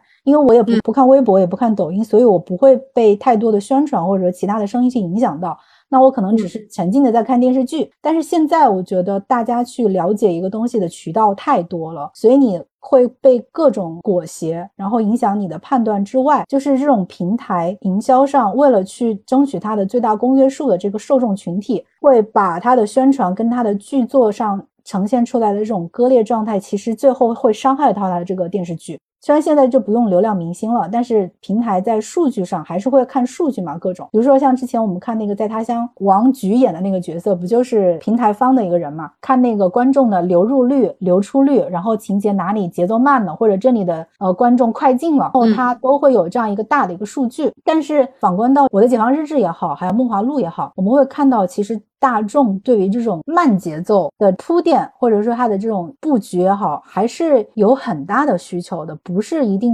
要不断的去快，或者说要各种强加所谓的那些工业糖精。尤其感情线这种东西，还是要做扎实的，是一个水到渠成的一个东西，反倒是需要去慢一点的。平台要去追求这种流量，追求数据好看，他就不想要去赔钱嘛？那去为了增加了会员数也好，或者提高它的这个付费量也好。但是你会看到以前这种电视剧的话，可能更多的是有一些大家真的是在想做精品的一些内容，可以不断，比如每个暑假不断的重播的这样一个东西。就是好像有了这些所谓的分析数据的这种科技之外，人们就太仰赖于这种科技。就自己的判断力丧失了，数据又是之后的呀，你数据只能是反映你你以前的东西，你不能去，你再好的数据建模，你可能去预测未来都是有可能会失败的。是这样的，你就像比如说，现在在梦华录出现之前，可能大家就是都在追求不断的快，就快到就是可能短剧的剧变成十分钟都长了，然后要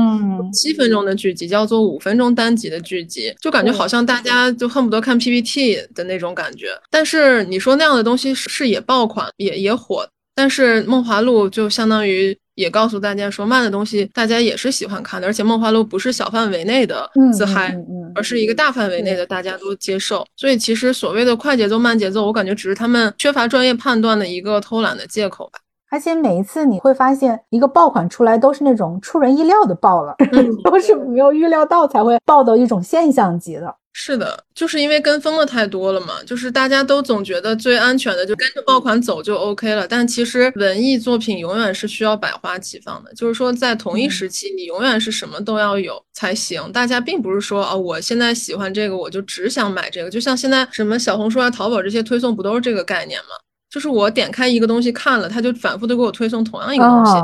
其实大家都是需要我看看这个看看那个，不代表我点了这个别的就不看了。就这一点，我觉得也是可能不知道现在他们有没有在反思这个问题吧。因为我听到已经有很多人在抱怨这个问题了，有很多网友都说这个推送的逻辑有点太太白痴了。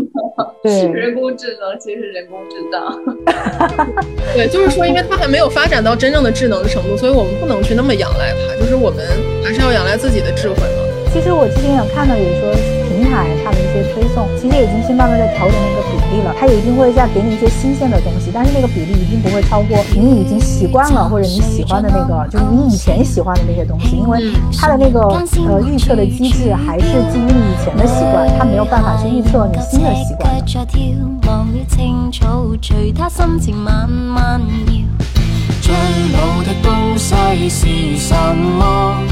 是大家出生以后会唱的歌，永远青春是什么？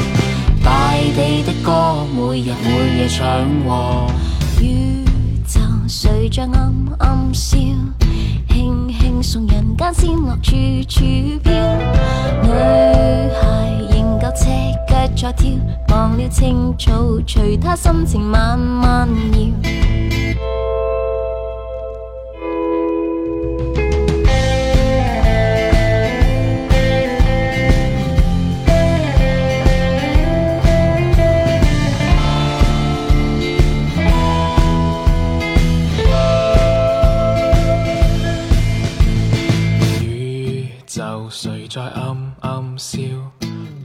轻轻送人间仙乐处处飘。女孩仍旧赤脚在跳，忘了青草，随她心情慢慢摇。最老的东西是什么？是大家出生以后会唱的歌。永远青春是什么？